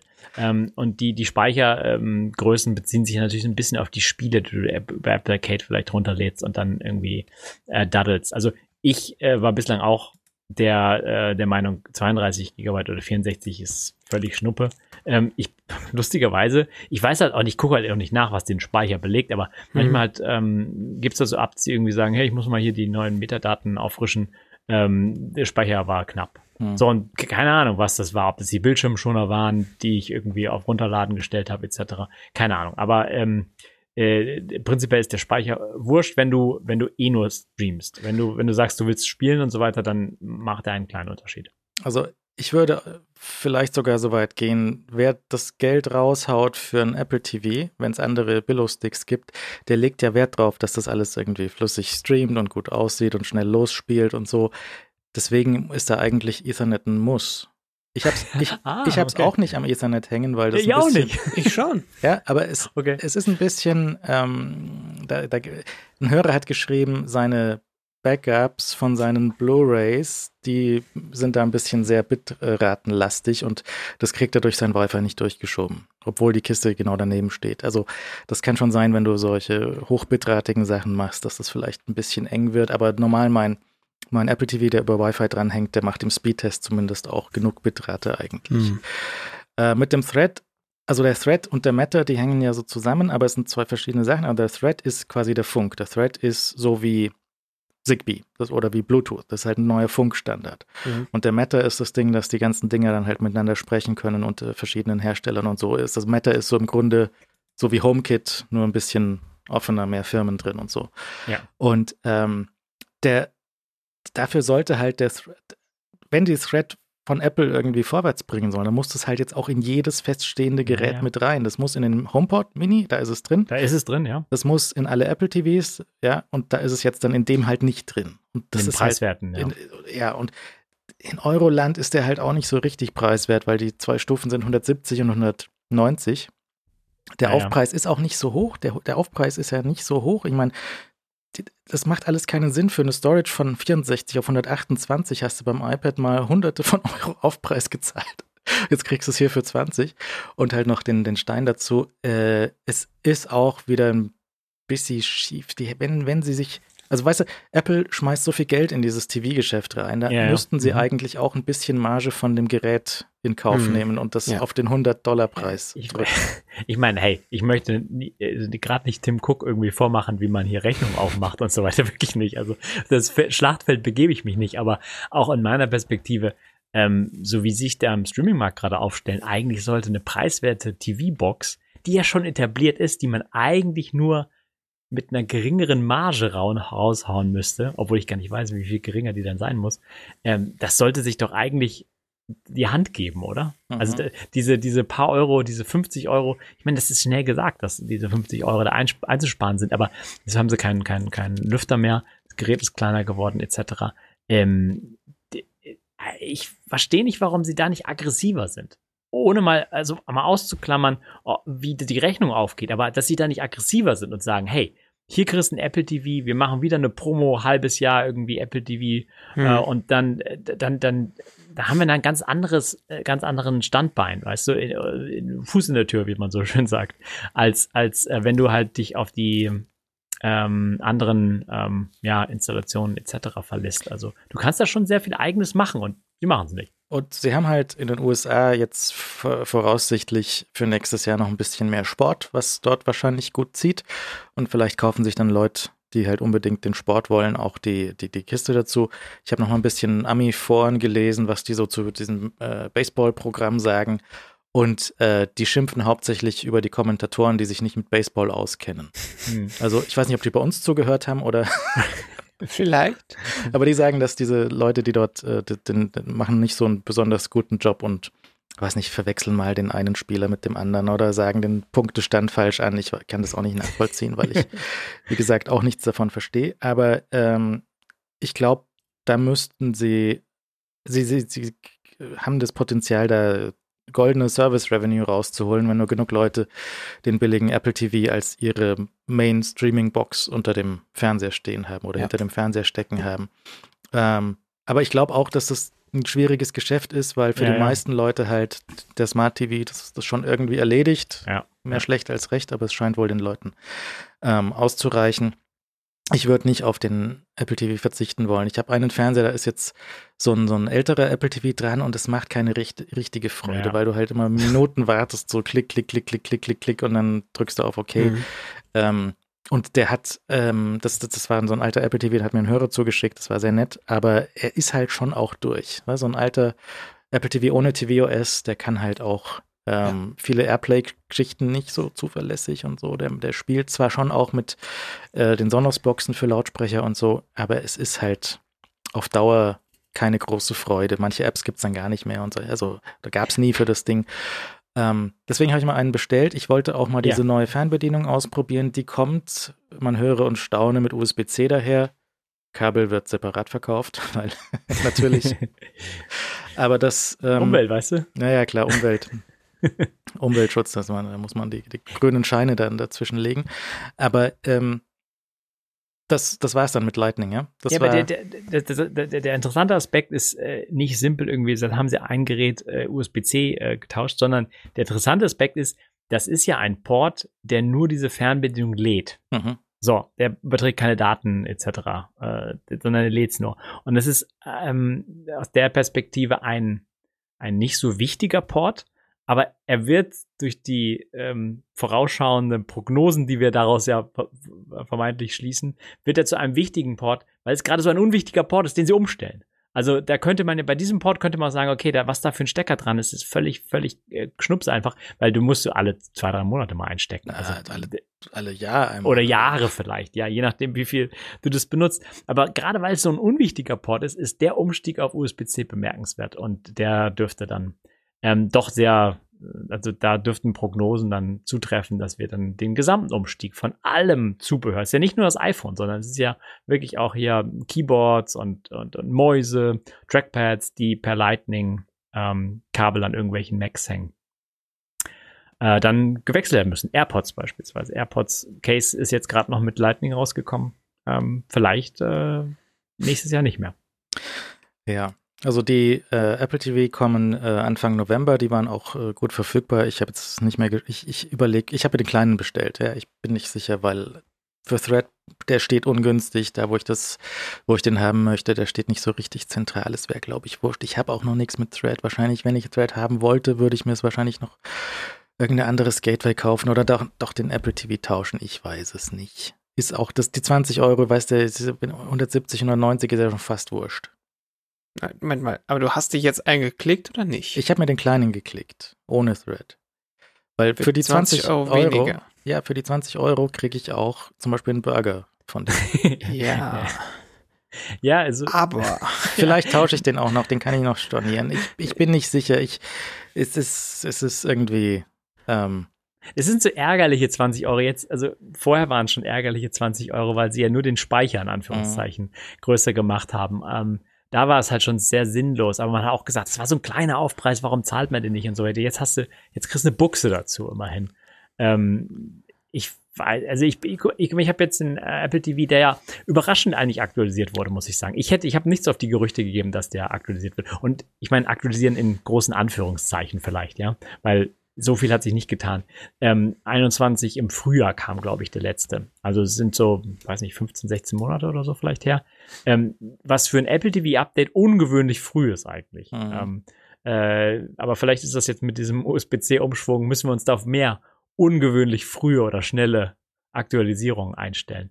Ähm, aber eigentlich recht schön, dass der, also, es, äh, also das, das, was mir am meisten gefällt, ist eigentlich, dass der nicht mehr so dicklich ist also ich sehe den zwar nie, ja, ist eigentlich völlig wurscht, aber dass der nicht mehr so dick ist, sondern halt irgendwie halt so ein bisschen flach wie wirklich ein Puck, ähm, ist, finde ich, finde ich ganz angenehm. Diese, diese Dicklichkeit, die er in den letzten Jahren gewonnen hat, der war ja schon mal so flach, ähm, die war mal so, super unattraktiv meines Erachtens. Ähm, das ist so lustig, weil ich schaue mir den gerade so an und bin mir nicht sicher, ob der jetzt.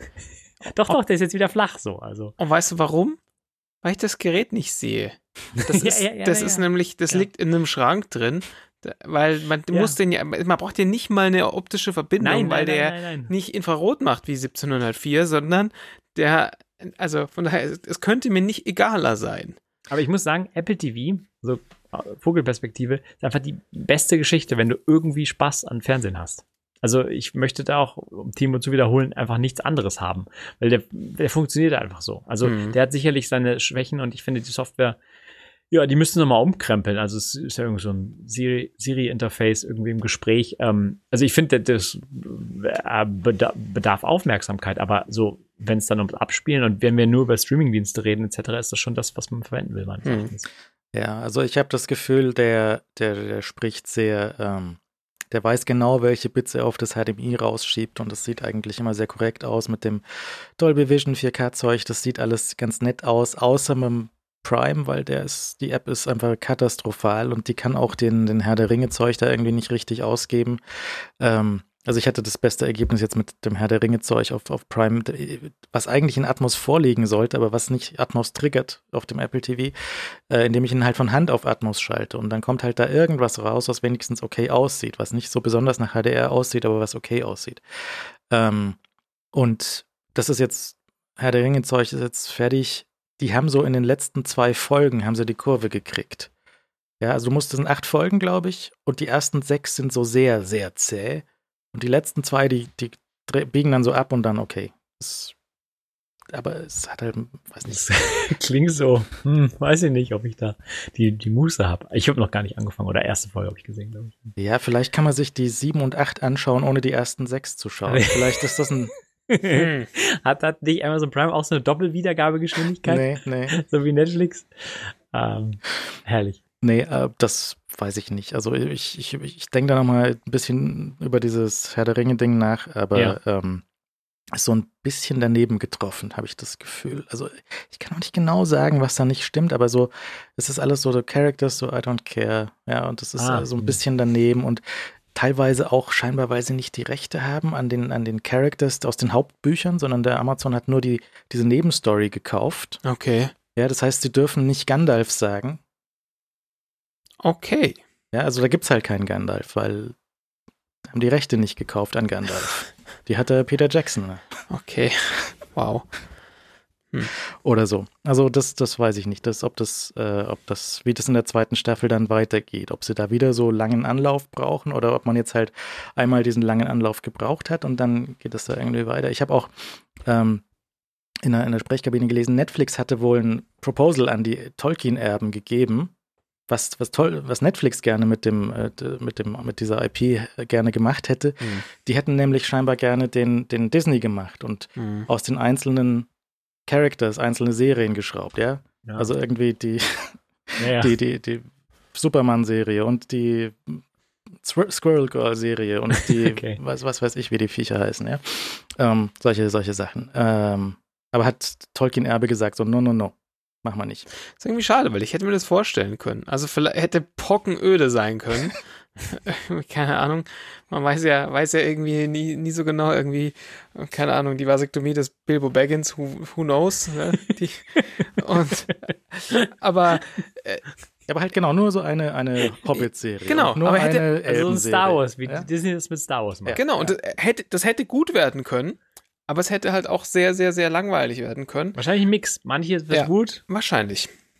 Bilbo Bobbins habe ich mir, Bil Bilbo, hätte ich mir angeschaut. Ja, ich auch. äh, ja. Naja, aber das ist jetzt zum Beispiel so ein, so ein Ding, wo halt manche einzelne Streaming-Apps halt auch besser, schlechter sind. Da, manche Streaming-Dienste wie Sky Wow die liefern halt keine Bits, dann kannst du es Hm. auch lassen, dann kannst du auch auf deinem, auf deinem Toaster anschauen, ist wahrscheinlich gescheiter. Aber es ist, ähm, schauen wir mal, wie das jetzt auch mit HDR10 Plus ist. Das macht, spielt meine Glotze, glaube ich, nicht.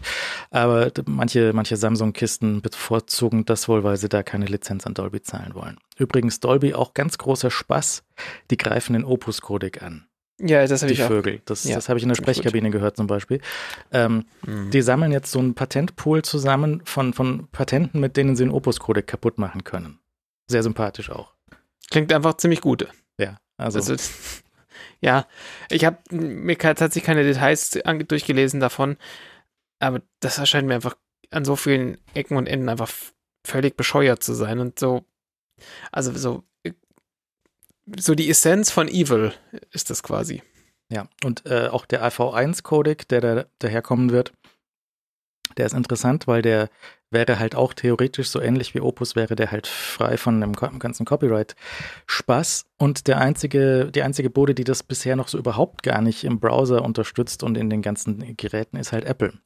Die sind aber an sich auch in der Allianz drin, um, um AV1 zu unterstützen. Und in den Headern von macOS ist schon AV1 drin. Also vielleicht wird das was und dann hätten wir halt ein bisschen mehr bitratenfreundliches Video auf dem Apple-Kram auch. Mhm. Das ist, steht auch noch irgendwann demnächst an und da, ähm, ja, das muss man mal sehen. Ich, Apple hat da sehr viel gute Technologie im Apple TV drin und man sieht ja auch, sie selber können das zum Beispiel bei dem Baseball sehr gut machen, aber sie denken auch das Baseball jetzt im ersten Schritt noch nicht zu, bis zu Ende, weil zum Beispiel zwei Baseballspiele gleichzeitig anschauen wäre wahrscheinlich ganz attraktiv, weil pro Spiel sehr wenig passiert.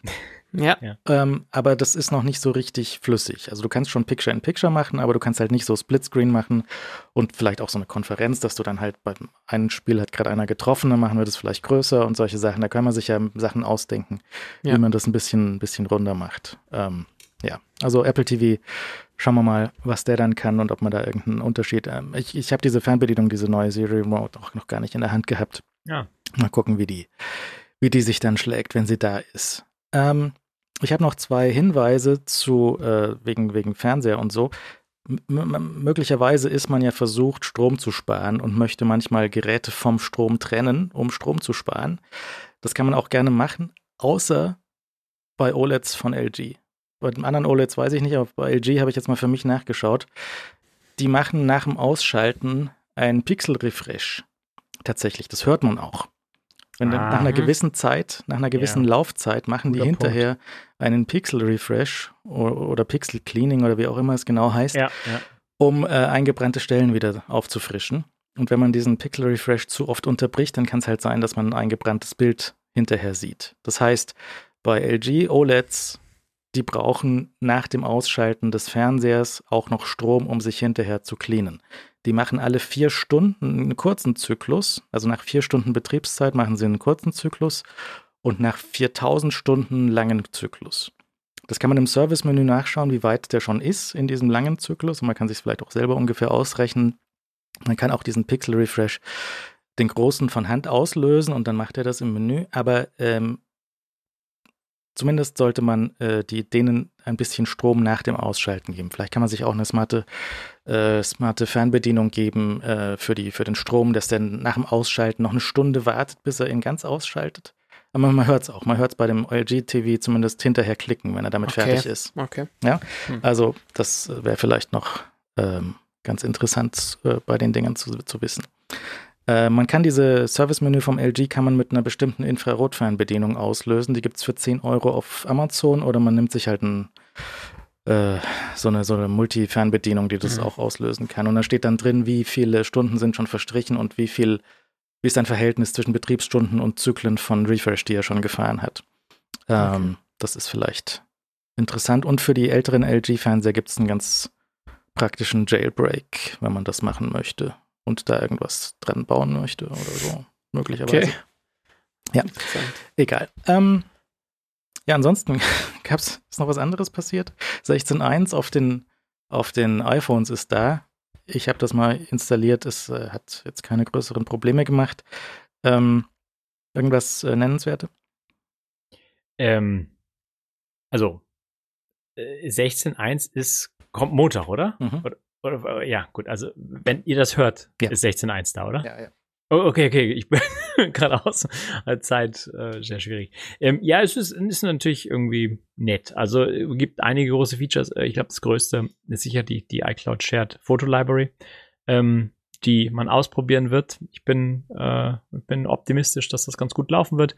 Man kann da irgendwie Fotos ähm, zusammenlegen.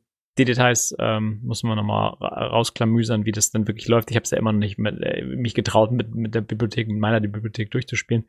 Ähm, obwohl Leo mich immer wieder da eingeladen hat, in seiner Bibliothek beizutreten.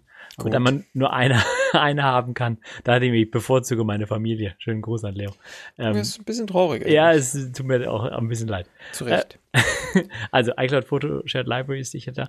Und dann, äh, wo wir gerade über Leo sprechen, der hat ja schon die Li Live-Activities ähm, mal gepickt. Fragwürdiger Pick, äh, vorab zu picken, aber, aber ich habe die jetzt auch ausprobiert, indem ich ähm, die Beta jetzt gerade mal ausprobiere. Ähm, und ähm, mit dieser Fußball-App, die er auch äh, vorgestellt hat. Und Live-Activities sind schon was Nettes. Also ernsthaft, das ist schon, ist schon was Cooles. Das ist alles noch, ähm, ich habe es im Fußballspiel letzte Woche beispielsweise ausge, ausprobiert. Ähm, diese App kam nicht damit klar, dass das Fußballspiel ins Elfmeterschießen ging.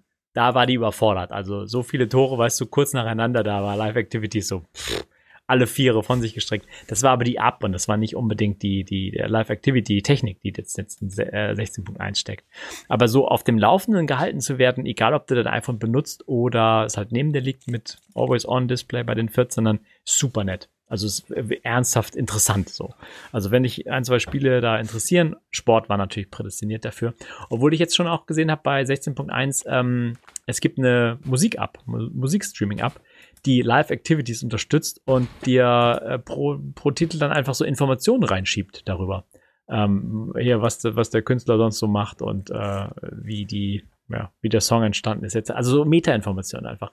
Da machen Apps lustige Dinge mit diesen Live-Activities und die kommen jetzt auch dann am Montag. Und das sind für mich so die zwei größten Fitness Plus ohne Watch ist vielleicht so eine Geschichte, die auch für den einen oder anderen interessant sind. Ich fand die Watch-Integration durchaus nett, aber die Videos funktionieren natürlich genauso ohne Watch. Also du kriegst halt die Anzeige dann nicht, äh, die eingeblendet wird direkt auf dem, auf dem Fernseher von deinen, deinen, deinen verbrauchten äh, oder deinen abgearbeiteten Kategorien etc. Aber du kannst natürlich genauso die Videos anschauen oder nachvollziehen vom Fernseher. Und das startet jetzt auch am Montag, genau. Und ansonsten so Kleinigkeiten. Also äh, Reachability, wie nennt man das auf Deutsch? Äh, die Erreichbarkeit von Dynamic Island. Also so, so Kleinigkeiten kommen noch, äh, noch zustande. Aber eigentlich ist es die iCloud Photoshat Library.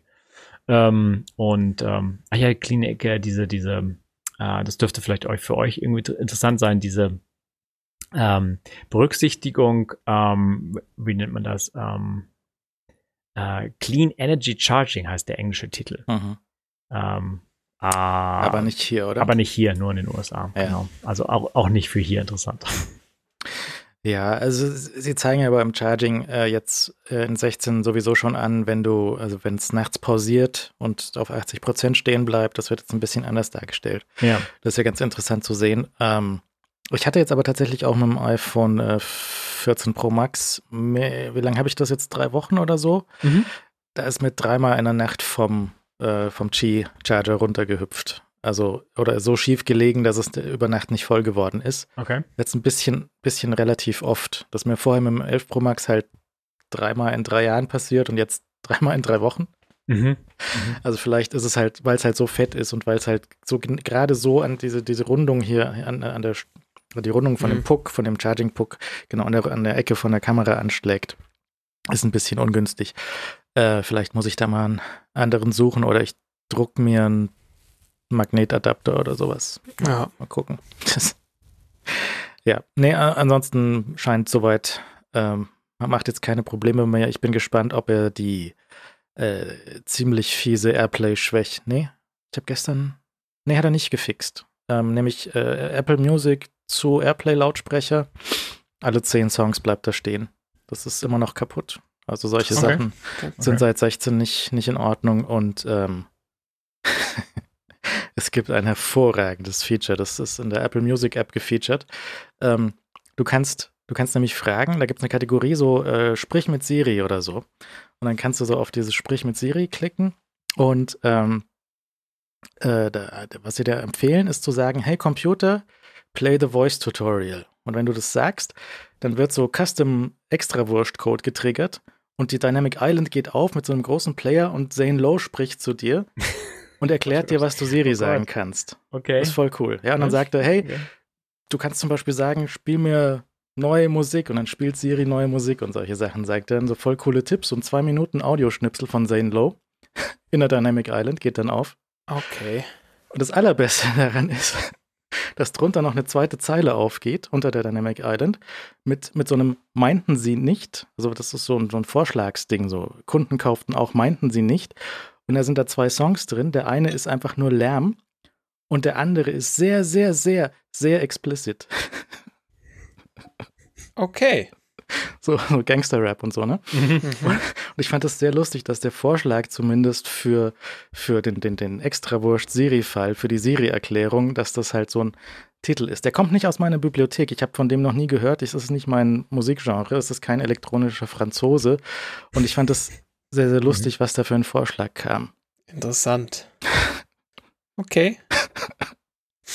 Okay.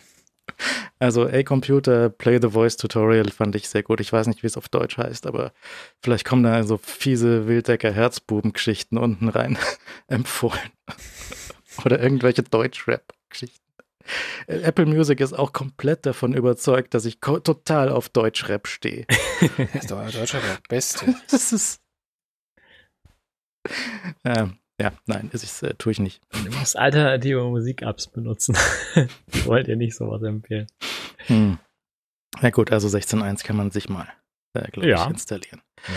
Ja. Ähm, dann noch ein Hinweis, weil ich da ein paar Mal jetzt drüber gestolpert bin. Äh, Notruf. Notrufe sind eine gute Sache.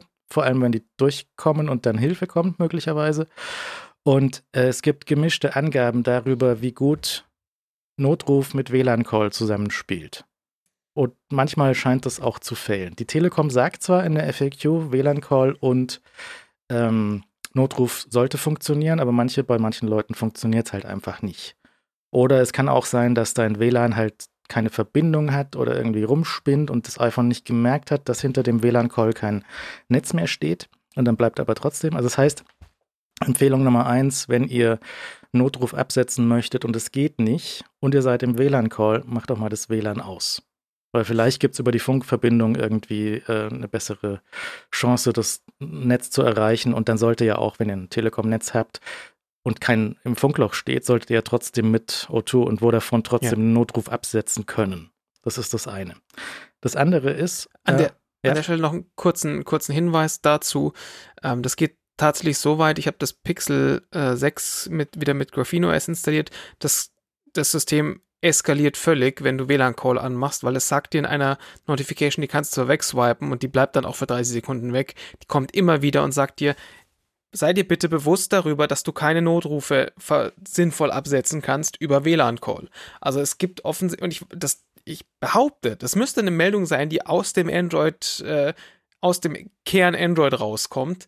Also man ist sich offensichtlich auch generell bewusst, dass das ein Problem sein könnte. Also es ist halt nur komisch, dass die Telekom in der FAQ zu WLAN-Call explizit sagt, es muss gehen, es sollte gehen. Es geht aber nicht. Ja, ja, es, es ja. sollte sicher gehen, bis es halt mal nicht geht. Ja, und wenn halt dann der Bär vorbeikommt oder so, dann muss er halt. Ist es halt dumm, ne? Ist halt blöd. Das zweite, was man äh, empfehlen kann, ist, ähm, es gibt eine App, die heißt Nora. Das ist ein blöder Name, aber das kann man sich mal installieren. Und mit der Nora-App kann man halt ohne einen Sprachanruf einen Notruf absetzen. Da sagst du, will ich Feuerwehr oder Polizei oder Arzt oder was auch immer. Und dann kannst du dort reintippen, wo du die Hilfe brauchst und so. Du musst dich nur vorher registrieren. Du musst dich vorher, während du SMS empfangen hast, musst du dich dafür registrieren. Und dann kriegst du eine SMS mit einem Code und dann kannst du dich dort einloggen. Und dann hast du diese App, mit der du einen Notruf per Text absetzen kannst. Das ist vielleicht interessant, wenn man, ähm, wenn man da vielleicht, weiß nicht, wenn der Einbrecher schon im Haus ist und man möchte nicht flüstern müssen oder sowas mhm. oder ähnliche Situationen, dann kann man die Nora-App verwenden. Die hat auch so einen Testmodus, da kann man mal so einen Testnotruf absetzen und äh, sehen, wie das funktionieren würde. Du kannst auch sagen, weiß nicht, ich, ich bin in Gefahr, ich möchte jetzt keinen Rückruf bekommen oder ich kann, ich kann nur texten und nicht, äh, nicht sprechen oder so, kann man mhm. auch anklicken und dann sollte das auch an die richtige Stelle weitergeleitet werden. Von wem ist die denn? Von dem deutschen Notruf. Wer auch immer das genau Interessant, betreibt. okay. Ja. Ähm, das ähm, macht es einfach jetzt gleich, installiert euch mal diese App und. Ich bin dabei. Ja. Und dann muss man halt ähm, nicht, und da geht theoretisch war das auf andere Sprachen, bin ich gerade nicht sicher, aber zumindest das Interface kann man auch auf Englisch schalten und dann, wenn man nicht Deutsch spricht oder so, ist vielleicht noch eine Option. Und das letzte noch zum Notruf ist, falls ihr im Auto sitzt, die allermeisten neueren Autos haben eine Notruftaste irgendwo guckt mal, wo die ist und da kommt ihr dann auch zu einem Callcenter durch, wo ihr ähm, mit jemandem sprechen könnt, falls ihr dann ein Problem habt oder einen Unfall habt oder einen Unfall seht oder solche Sachen. Ähm, überlegt mal, wo die ist und wie ihr da dran kommt. Das mag ja bei den verschiedenen Modellen unterschiedlich mhm. sein. Das ist auch aktiv, egal ob ihr den Infoservice von, von eurem Auto bezahlt habt oder nicht, sondern dieser Notruf, der müsste eigentlich ja. immer funktionieren.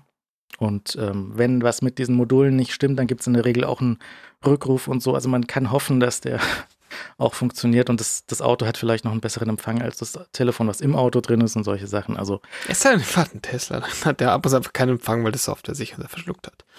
Anderes Thema. Ja gut, der Tesla ist nochmal ein ganz anderes Thema. Vielleicht in der Postshow kann man da nochmal kurz dazu was sagen. Ja, ich finde, man, man sich, ich habe mich schon beim, beim Einstieg in diese Sendung sehr aufgeregt. Ich finde, das könnte man nach draußen auch direkt nochmal machen. Mhm. Gut, gut, gut. Jetzt unser Punkt Plus, wenn ihr das mal ausprobieren möchtet. Ich lenke diese Nora-App ähm, und das ist vielleicht ganz praktisch, wenn man da schon registriert App äh, ist, bevor man dann den Notruf absetzen muss. Also so. während du es erzählt hast, habe ich mich dort angemeldet und bin schon fertig damit. Das ist extrem painless. Ähm, ja, ja, kann man machen.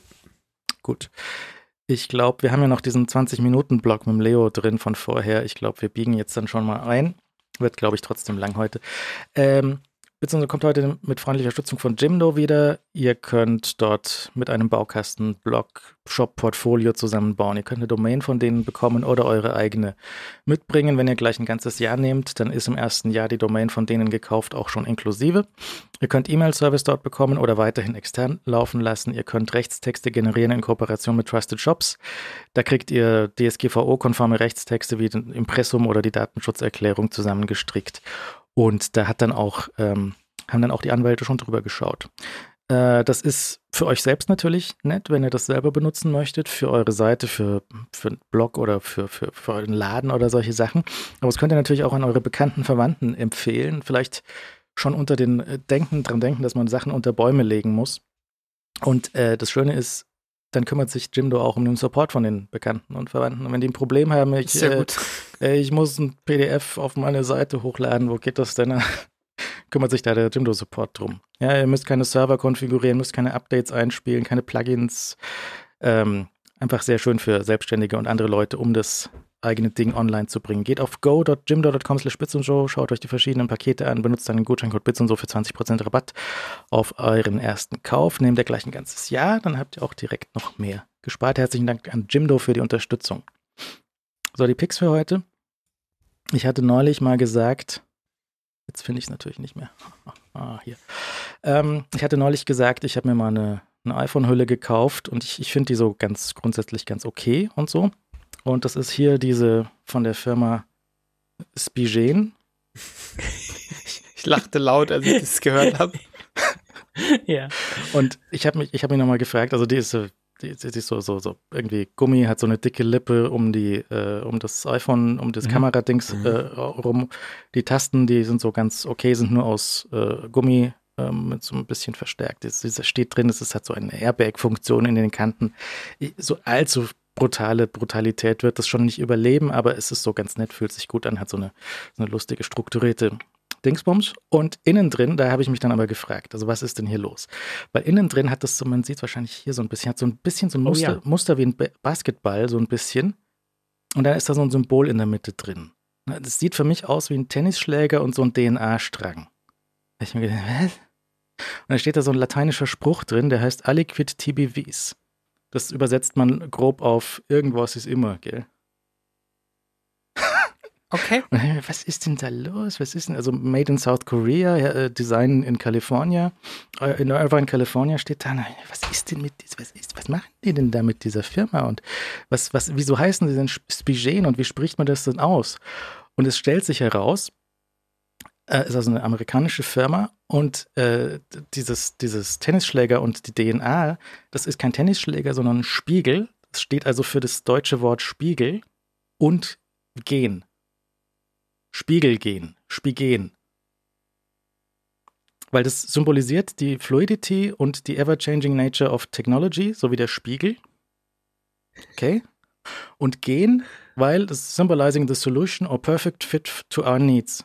Weil es genauso ist, also Fit, der Fit von der Hülle und der Spiegel ist das Gen von dem irgendwas ist immer. Und es macht alles keinen Sinn. Und wenn es, wenn es Spiegel und Gen, also wenn es für die deutschen Wörter Spiegel und Gen steht, dann müsste man es ja tatsächlich auch Spigen aussprechen. Ja, ja.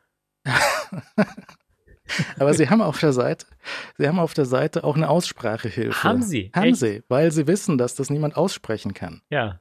Und das hören wir uns jetzt an. Wie sie meinen, dass man Spiegel und Gen ausspricht. Spiegen. Spiegen. Spiegen.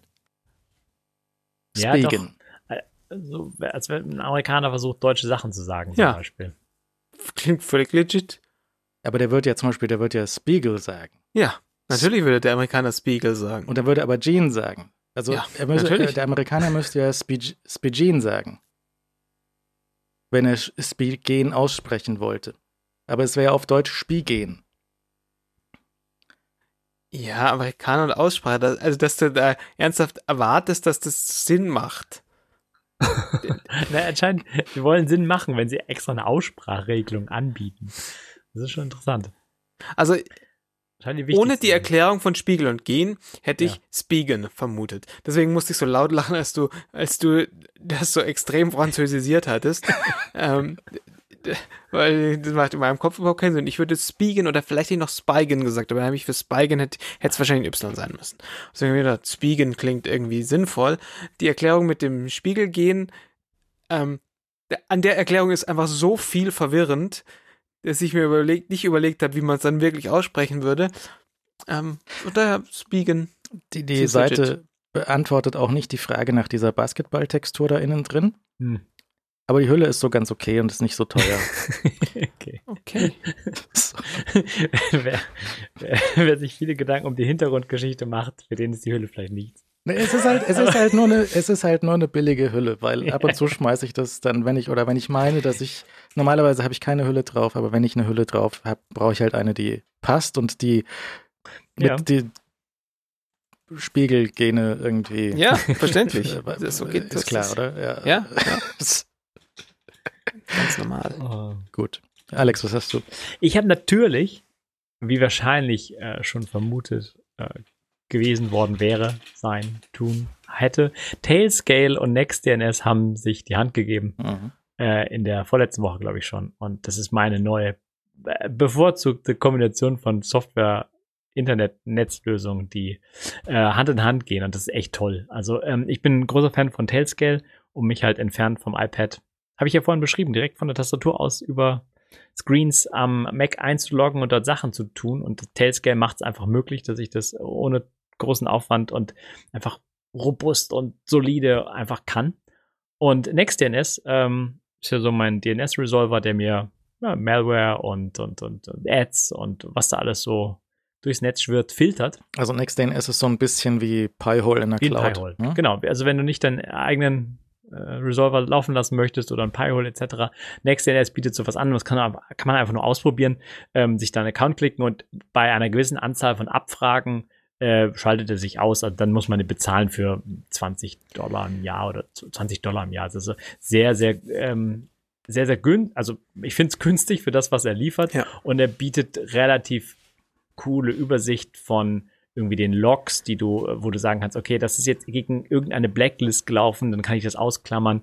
Ähm, gibt dir natürlich die, die, die Information, welche Geräte ähm, dort äh, inbegriffen sind. Du kannst zum Beispiel sagen, okay, also ich habe ein separates Profil für Kinder, ähm, dem ich halt irgendwie halt Kinder äh, unfreundliches Zeug wegblocke oder Apps, die, die meine Kinder nicht sehen sollen. Kann man alles damit machen. Äh, für mich ist es halt ein Werbe- und Adblocker, ähm, der einfach sehr cool, also sehr zuverlässig läuft über die App. Ich benutze ihn über den App. Man kann ihn auch als Profil installieren auf seinem iPhone. Ähm, ich benutze es über die App, weil manchmal ist es einfach, ja, manchmal verhalten sich Webseiten dumm und dann muss man ihn doch ausschalten. Das kann man halt dann mit dem einen Schalter in der App machen. Und ähm, ist recht gut gelöst, weil du hast einfach auf der Webseite ein, ein Profilcode, den du in diese App gibst und dann musst du nicht irgendwie individualisierte Einstellungen laden, sondern du hast halt einfach diesen Code und äh, den, den kannst du dann übernehmen und der läuft halt auf all meinen Geräten. Und jetzt spielen halt seit letzter Woche diese beiden Dienste zusammen. Man kann einfach Tailscale sagen, hier benutzt mal NextDNS als mein DNS. Und dann äh, können die gleichzeitig laufen und Ads rausfiltern. Ich kann mir trotzdem irgendwie von unterwegs ähm, mein Mac als Bildschirm dazu holen. Und Kurz- super easy gelöst. Kurze Frage. Ähm, in dem Free Tier, wie du vorhin gesagt hast, hast- bist du bei mit 300.000 ähm, Requests dabei und dann hast, ist es zu Ende. Ja, das hört dann Das- einfach auf. Erscheint mir wenig zu sein und gleichzeitig viel. Wie ist es denn so? In, also, wie schnell hat man denn 300.000 Requests erreicht? Ja, das ist eine gute Frage. Ich habe, ähm, also für mich lief es halt so gut nach den ersten 100.000 oder so, dass ich das halt gleich bezahlt habe. Ähm, äh, es kommt natürlich echt drauf an, was für Geräte du da, ne? Also Mhm. wenn, wenn du da alle deine Geräte reinholst und bei uns sind das ja mehrere Geräte, sagen wir mal ehrlich, ne? Dann äh, kann Ja. sich das schon, dann kommt man da schon hin. Ich weiß nicht, ob die das sagen, also wenn man einmal bezahlt hat, ob die ob diese Anzeige zeigen. Ähm, aber das meinte ich mit dem Ja, kostenlos super ausprobieren. spannend. Weißt du, du kannst es ausprobieren und dann siehst du auch irgendwie, also ich müsste die wahrscheinlich auch irgendwo sehen, ähm, weil als kostenloser Nutzer siehst du die, wie, wie viel die da durchfiltern. Und sie blocken dann auch nichts, sondern es funktioniert dann einfach nicht mehr. Mhm. Eine relativ faire Geschichte meines Erachtens. Ja, was das voll Sinn macht, ne? nicht wahr, auszuprobieren. Und ich meine, so, so, ähm, ich glaube, so Mac, äh, Macs, die, die ziehen dann doch mehr irgendwie Anfragen als, als ein iPhone oder so. Aber ich habe da Mhm. einfach alle Geräte drin und ähm, kann die dann zentral. Man muss, äh, also es ist halt viel unkomplizierter als ein Pi-Hole. Äh, man muss halt nichts konfigurieren, das machen sie halt alles für dich. Wo du halt in Fuß schießen kannst, ist, du kannst, wenn du da mit der Einstellung gehst, ich hau jetzt alles an Blacklisten rein, was ich da irgendwie sehe. Ähm, der cleverste Ansatz ist, einfach die vorkonfigurierten zu benutzen, meines Erachtens. Und wenn du dann über Webseiten stößt, die halt nicht funktionieren, wo irgendwas kaputt ist oder ähm, wo was nicht geblockt wird, dann kannst du immer noch nachregulieren. Aber meines Erachtens ist, äh, oder meiner, meiner Erfahrung nach kann ich sagen, erstmal alles so lassen, was die vorschlagen und dann eventuell was, was nachschieben. Und die sagen dir auch genau, ähm, also in den Logs kannst du, die den Logs kannst du automatisch löschen lassen, kannst du aussuchen, wo die, ob die in Europa geschrieben werden, die Logs oder irgendwo anders. Ähm, äh, den Logs kannst du nachvollziehen, was geblockt wurde, von wem, also von welcher Blacklist zum Beispiel.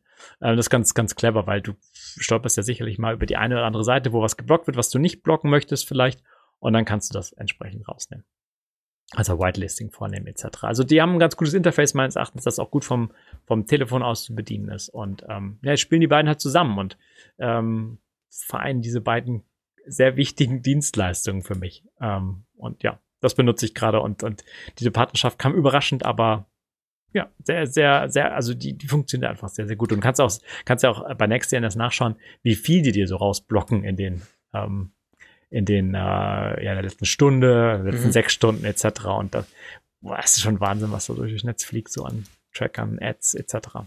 Also die Standard-Blockliste im Pi-Hole, die hat jetzt 155.000 Domains drauf. Da gibt's aber auch noch viele Quellen, die man auch dazu laden könnte. Ähm, und die, der geblockte Anteil ist äh, relativ erheblich auch. Ähm, bei Tailscale, die haben gerade noch ihren Magic DNS ähm, ausgerollt, was auch interessant ist. Damit für hat, alle, ne? Für alle, genau. Und äh, das muss man aber, wenn man einen alten Account hat, muss man es auch extra ein anschalten.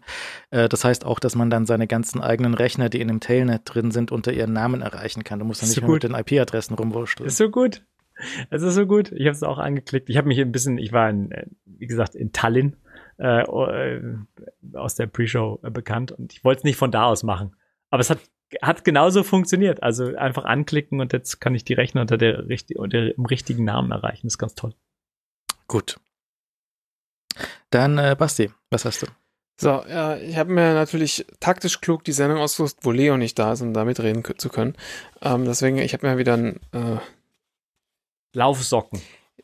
Es ist im weitesten Sinne ein Sportgadget. Man kann das aber auch für viele andere Sachen benutzen. Es ist ein Gadget für Leute, äh, die ab und zu in dunklen Umgebungen sind, sage ich jetzt einfach vorsichtig, weil man kann natürlich in dunklen Umgebungen laufen, ja. ähm, aber man kann auch einfach rausgehen und sagen, ich brauche gerade mal Licht und beide Hände frei und dann ah. möchte man eine Stirnlampe. Und das Stirnlampensegment ist ja eins, das wir hier schon diverse Male hatten, ähm, wo Leo und ich auch jedes Mal was beigetragen haben. Ja. Und ich habe heute mitgebracht eine neue Stirnlampe, die ich habe. Die ist hier verpackt von Petzl. Ähm, das ist eine entweder deutsche oder österreichische Firma, behaupte ich jetzt einfach, weil der Name sehr deutsch oder österreichisch klingt. Ähm, so ein schöner Name. Machen die die Bres, also so, so, Gebäck oder sowas? Das wäre Brezel, oder? Petzel, genau, okay. Oder Stofftiere. Das ist auch. Entschuldigung, unqualifiziert ähm, reingeklatscht ich weiß gar nicht wer, okay, whatever, äh, nicht ganz klar. Äh, Petzl auf jeden Fall äh, haben ein, seit einer Weile schon, ich glaube seit einem Jahr oder so, eine neue Stirnlampe, die ein bisschen anders ist als viele anderen. Ihr erinnert euch vielleicht an die, äh, ich hätte zum einen ja die LED-Lenser SEO7R, die einfach halt so ein Gummiband ist, wo vorne dann eine Stirnlampe dran ist, wo auch der Akku mit drin ist. Ähm, ich glaube, Leo hatte mal eine von Lupine, die vorne halt eine LED hat und Lupine immer die LEDs, die einfach direkt alles wegbrennen, wenn man reinguckt, weil die einfach sehr, sehr, sehr, sehr hell sind. Also Lupine sehr gut, auch sehr, sehr teuer. Ähm, dann hat, und dann hatte ich mal noch die äh, Luma Enlight, die in eine Mütze oder ein Stirnband integriert ist. Ich mag die alle sehr. Ähm, die die äh, LED-Lenser, die ist vorn, insgesamt vorne relativ schwer. Dadurch, dass halt vorne alles drin ist, das kann man schon machen. Ähm, die hat ein fokussierbares Licht gehabt. Die, äh, die ähm, Luma Enlight ist sehr leicht und sehr klein, dafür macht sie nicht so krass viel Licht. Das äh, reicht manchmal. Und die Petzl ist ein bisschen anders. Manchmal braucht man vielleicht für etwas längere Zeit Licht äh, und äh, mehr, viel Licht. Und das macht die in der Kombination recht gut. Der, das Design dieser, dieses, äh, dieser Stirnlampe ist ein bisschen weird, weil man hat so einen, zwar einen flexiblen Frame, aber es ist so ein äh, Kunststoff-Gummi-Frame mit so, mit, so einem, mit so einem Gummizugsystem ähm, dazu. Und das sollte man sich anschauen. Das sollte man sich wirklich anschauen. das sieht also, wild aus. Das, es sieht total wild aus. Es sieht so ein bisschen aus wie, wie ein absonderliches Spielzeug für Erwachsene. Ähm, keine Ahnung, was man damit machen könnte, aber äh, ihr könnt es mir ja sagen, was ihr damit machen könntet, wenn, wenn gerade Licht eh an ist. Ähm, und im Vergleich zu den zu sonstigen Sternlampen äh, sieht es erstmal re relativ unbequem aus, weil da ist nichts weich oder, oder mit Stoff ummantelt. Also das macht aber nichts. Was ist nicht unbequem? Und dann setzt man sich das auf den Kopf. Ähm, hinten drauf ist ein Akku und dann hat man so ein Diadem auf. Und ich finde, ich sehe einfach schon krass prinzessinnenhaft aus. Wenn ich das, diese. Was das auch mit deinen Haaren macht. Das ist einfach saumäßig gut. Ihr habt plötzlich so einen Topfschnitt. Das ist einfach, das ist einfach wirklich sehr schön. Und dann habe ich plötzlich halt hinten am Hinterkopf habe ich so einen, so einen Klotz hängen und ähm, vorne ist halt nur die LED. Das ist relativ gut ausbalanciert. Es gibt ja mehr so Lampen, die vorne und hinten ähm, das Gewicht verteilt haben. Und ähm, dann kann man die also vorne mit, einer, mit einem Knöpfchen anmachen. Ähm, und dann hat die drei, drei Modi, einen leichten, einen stärkeren, äh, leicht, stark und volle Lotte. Ich kann das mal kurz in die Kamera zeigen, ähm, dass einmal so klar ist, wie hell die ist, weil die Kamera sofort nachregelt natürlich. Ähm, und wenn man dann natürlich, ne, so ist die, die Diademwirkung noch viel, noch viel besser. Also ich denke, das, das sollte man auf jeden Fall gesehen haben. Und die ist ernsthaft sehr gut. Die hält ewig und drei Tage. Ich weiß nicht, wie lange. Ich habe jetzt nicht gezählt. Man muss sich vielleicht auf das verlassen, was der Hersteller sagt. Ähm, und man, wenn, wenn sie einem jetzt nicht richtig gut passt, also dieses Ding ist sehr, sehr, man muss schon einen riesigen Kopf haben, dass sie nicht drauf passt. Und ähm, und wenn sie, und dann, wenn man der Kopf halt nicht so riesig ist, zieht man einfach an diesem Gummiband hinten ist so ein Druckknopf drauf, den, den zieht man dann fest, wie an so einem Rucksack oder so, zieht man fest, zack, bumm, und dann sitzt die einfach. Und die sitzt einfach sehr bequem.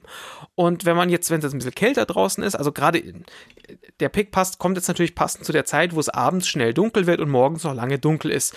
Und bei mir ist halt jetzt gerade so, wenn ich draußen in der Früh laufen bin, ist es meistens noch dunkel. Und wenn man dann noch einfach ein dünnes Stirnband zum Beispiel drunter hat, dann merkt man einfach von dieser Lampe gar nichts mehr. Und das ist einfach erstaunlich, wie gut die ist. Und äh, ne, ich, man hat so gesehen im letzten, in letzten, vielleicht waren sogar schon die letzten zwei oder drei Jahre, ähm, dass, dass ganz viele so Profiläufer, die dann durch die ganze Nacht durchrennen, dass sie diese Lampe auf hatten. Und die ist einfach, die ist einfach gut. Und, die leuchtet äh, hinten und vorne. Bitte? Die leuchtet hinten und vorne. Ich weiß gar nicht, ob die hinten leuchtet. Ich habe äh, leuchtet hinten nicht. Oder hinten ist nur der Akku, oder? Hinten ist der Akku, genau. Hinten ist einfach nur der Akku. Und der Akku ähm, ist so, so, wie man sich das halt erwartet, ist in so einem kleinen Gehäuse drin. Ich wette, in dieses, in diesen Akku, in dieses Akkugehäuse kann man auch irgendwie AAA-Batterien reinstecken. Ja, ja, kann man. Ähm, und aber es kommt, sie kommt halt mit einem Akku und dieser Akkupack ist per USB, natürlich Micro-USB, weil äh, ist es ja, hm, ja. Ne, wisst ihr Bescheid, ja. Hm. Ähm, kann man den aufladen und man kann den halt relativ schnell wechseln. Das ist ein relativ kleiner Akku. Und was man zusätzlich machen kann, und das scheint ein bisschen albern, aber es ist gar nicht so albern, weil je nachdem, was man möchte, man kann sich das Ding auch um den Hals legen und kann sich dann, dadurch, dass man den, den LED-Kopf schwenken kann, kann man das, kann man das auch ähm, als, ich sag jetzt mal, Brustlampe machen. Das kann man sich dann noch ein bisschen festziehen und dann sitzt es ganz gut und hat so ein bisschen den Vorteil, dass das immer nach vorne leuchtet und nicht davon abhängig ist, wo man jetzt gerade ah. den Kopf hindreht. Ja, ähm, braucht man zum Laufen nicht unbedingt, weil das ist ein Feature, das ich beim Laufen sehr gerne habe, dass in dem Moment, wo ich den Kopf drehe, ähm, der Lichtkegel sich mitdreht. Aber es mag Momente geben, wo das sinnvoll ist, dass äh, sich die Lampe ja woanders, woanders, ähm, dass die Lampe dann woanders hin zeigt. Äh, also, wo man, als wo man hinguckt. Genau, also von daher, ich kann diese empfehlen. Ich weiß gar nicht, was sie kostet. Wahrscheinlich sowas um die 60 Euro rum oder so. 70 so ungefähr, ja. Ja, okay. Ich Ja, habe ja. sie geschenkt bekommen. Und äh, ja, also ich mag die sehr und hätte das irgendwie nicht gedacht, dass ich sie so, so mag, wie ich sie mag, weil sie halt doch seltsam aussieht. Und Apropos Ähm, seltsam ja. aussehen. Ich habe mal nachgeschaut, wo die Firma herkommt. Äh, Ja. der, der Gründer heißt Fernand Petzel, okay, ist also weder Deutsch noch äh, Österreichisch offensichtlich. sondern aus Frankreich. Das ist der Gründer Natürlich. und der Gründer trägt gerne große, große Hosen. Weil er ist Höhlenforscher. Es muss eine Höhlenhose sein. Ich link mal die Seite About das irgendwie. Äh, der hat, der, der ist Höhlenforscher gewesen und der hat dann diese Lampen und diese Spitzhacken und so ein Zeug erfunden. Aber Mhm. äh, irgendwie nicht hundertprozentig klar. Okay, ja, wild.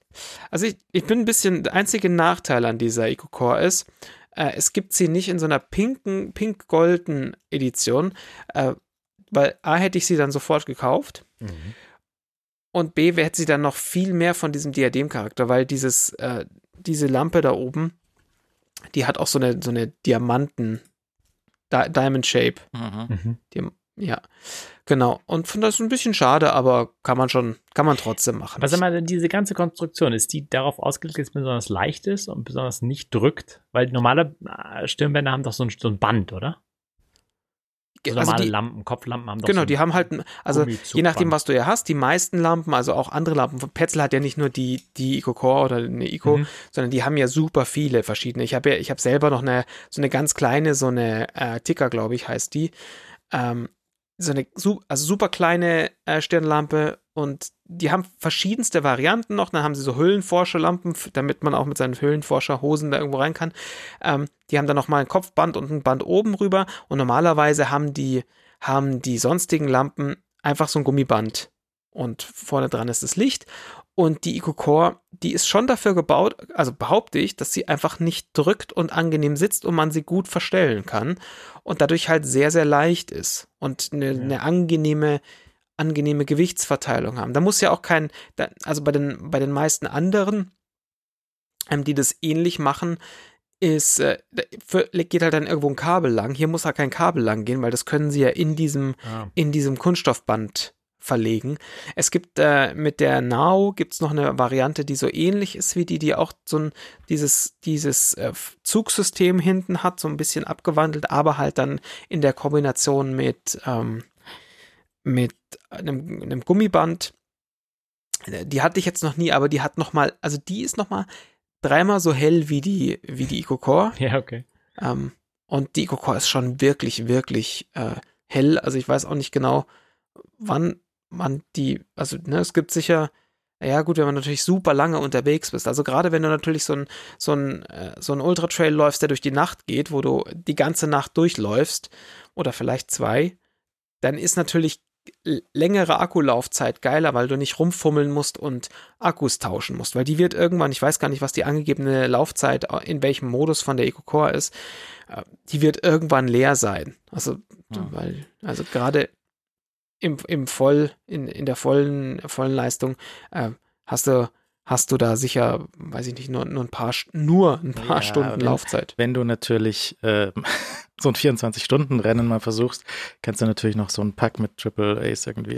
Natürlich, aber du musst sie halt dann runternehmen und, und Ja. fummeln. Also im Zweifel musst du das halt in der Nacht machen. Das ist dann ein bisschen blöd. Ah, hier, hier steht es gerade dabei. Ja. Mit dem Akku hast du eine Leuchtdauer, wenn du es auf ganz klein machst, was einfach meiner Meinung nach nicht reicht, wenn du in der Nacht laufen willst, hättest du 100 Stunden. Auf Standard, was meistens reichen würde, hast du 9 Stunden. Das ist schon ganz okay. Aber wenn du halt dann volle Lotte machst und manchmal brauchst du das, wenn du einen technischen Untergrund hast, dann hast du nun- nur noch in Anführungszeichen zweieinhalb Stunden. Ähm, das reicht halt dann nicht mehr, aber neun Stunden ist schon sehr ordentlich, bedeutet aber halt dann trotzdem, dass du im Zweifel in der Nacht einmal einen Akku wechseln musst. Und das musst du halt, wenn du dieselbe, dieselbe Leuchtleistung haben willst, mit der Now RL nicht machen, weil die kann halt, äh, die kann halt tatsächlich bis zu 80 Stunden ähm, in sinnvoller, in sinnvoller ähm, Helligkeit das Ganze machen. Ähm, oder halt 10 Stunden, ähm, was auch schon echt sehr ordentlich ist. Gut. Ich link diese Lichter und andere lustige Sachen und Eine, ganz, weil ich es kurz vergessen habe, weil du, weil man hier gerade noch das Säckchen sieht, habt ihr ganz am Anfang gesehen. Ähm, die ist natürlich riesengroß und dadurch, dass es kein, nicht einfach ein Gummiband ist, äh, sieht sie erstmal sehr groß aus. Man kann die aber tatsächlich sehr nett zusammenlegen, indem man sie einfach zusammenschiebt und nochmal zusammendrückt und dann kommt sie in so ein kleines Sackerl rein. In ein Sachet kommt sie natürlich rein, was eine französische Firma ist. Und äh, das möchte man anfangs auch nicht glauben, dass man dieses Riesendrum irgendwie sinnvoll zusammenlegen kann. Aber wenn man einmal geschnallt hat, wie das funktioniert, dann geht es erstaunlich gut. So, das war's. Danke. vielleicht brauchst du einfach noch größere Hosen. Das ist dann. So, Ich, wahrscheinlich. Ich frage da mal den Herrn Petzel, frage ich da mal an. Gut. Das war's für heute. Dankeschön fürs Zuhören und Zuschauen und äh, bis zum nächsten Mal, wenn wir vielleicht iPads Also, haben? ich Oder wäre an diesem zehnte Generation interessiert. Mal gucken. mal gucken. Welche Farbe? Gelb? Gelb. Okay. Natürlich, gelb, Basti, oder? Gelb. Na, freilich. Gut. Guten Abend. Servus. Servus.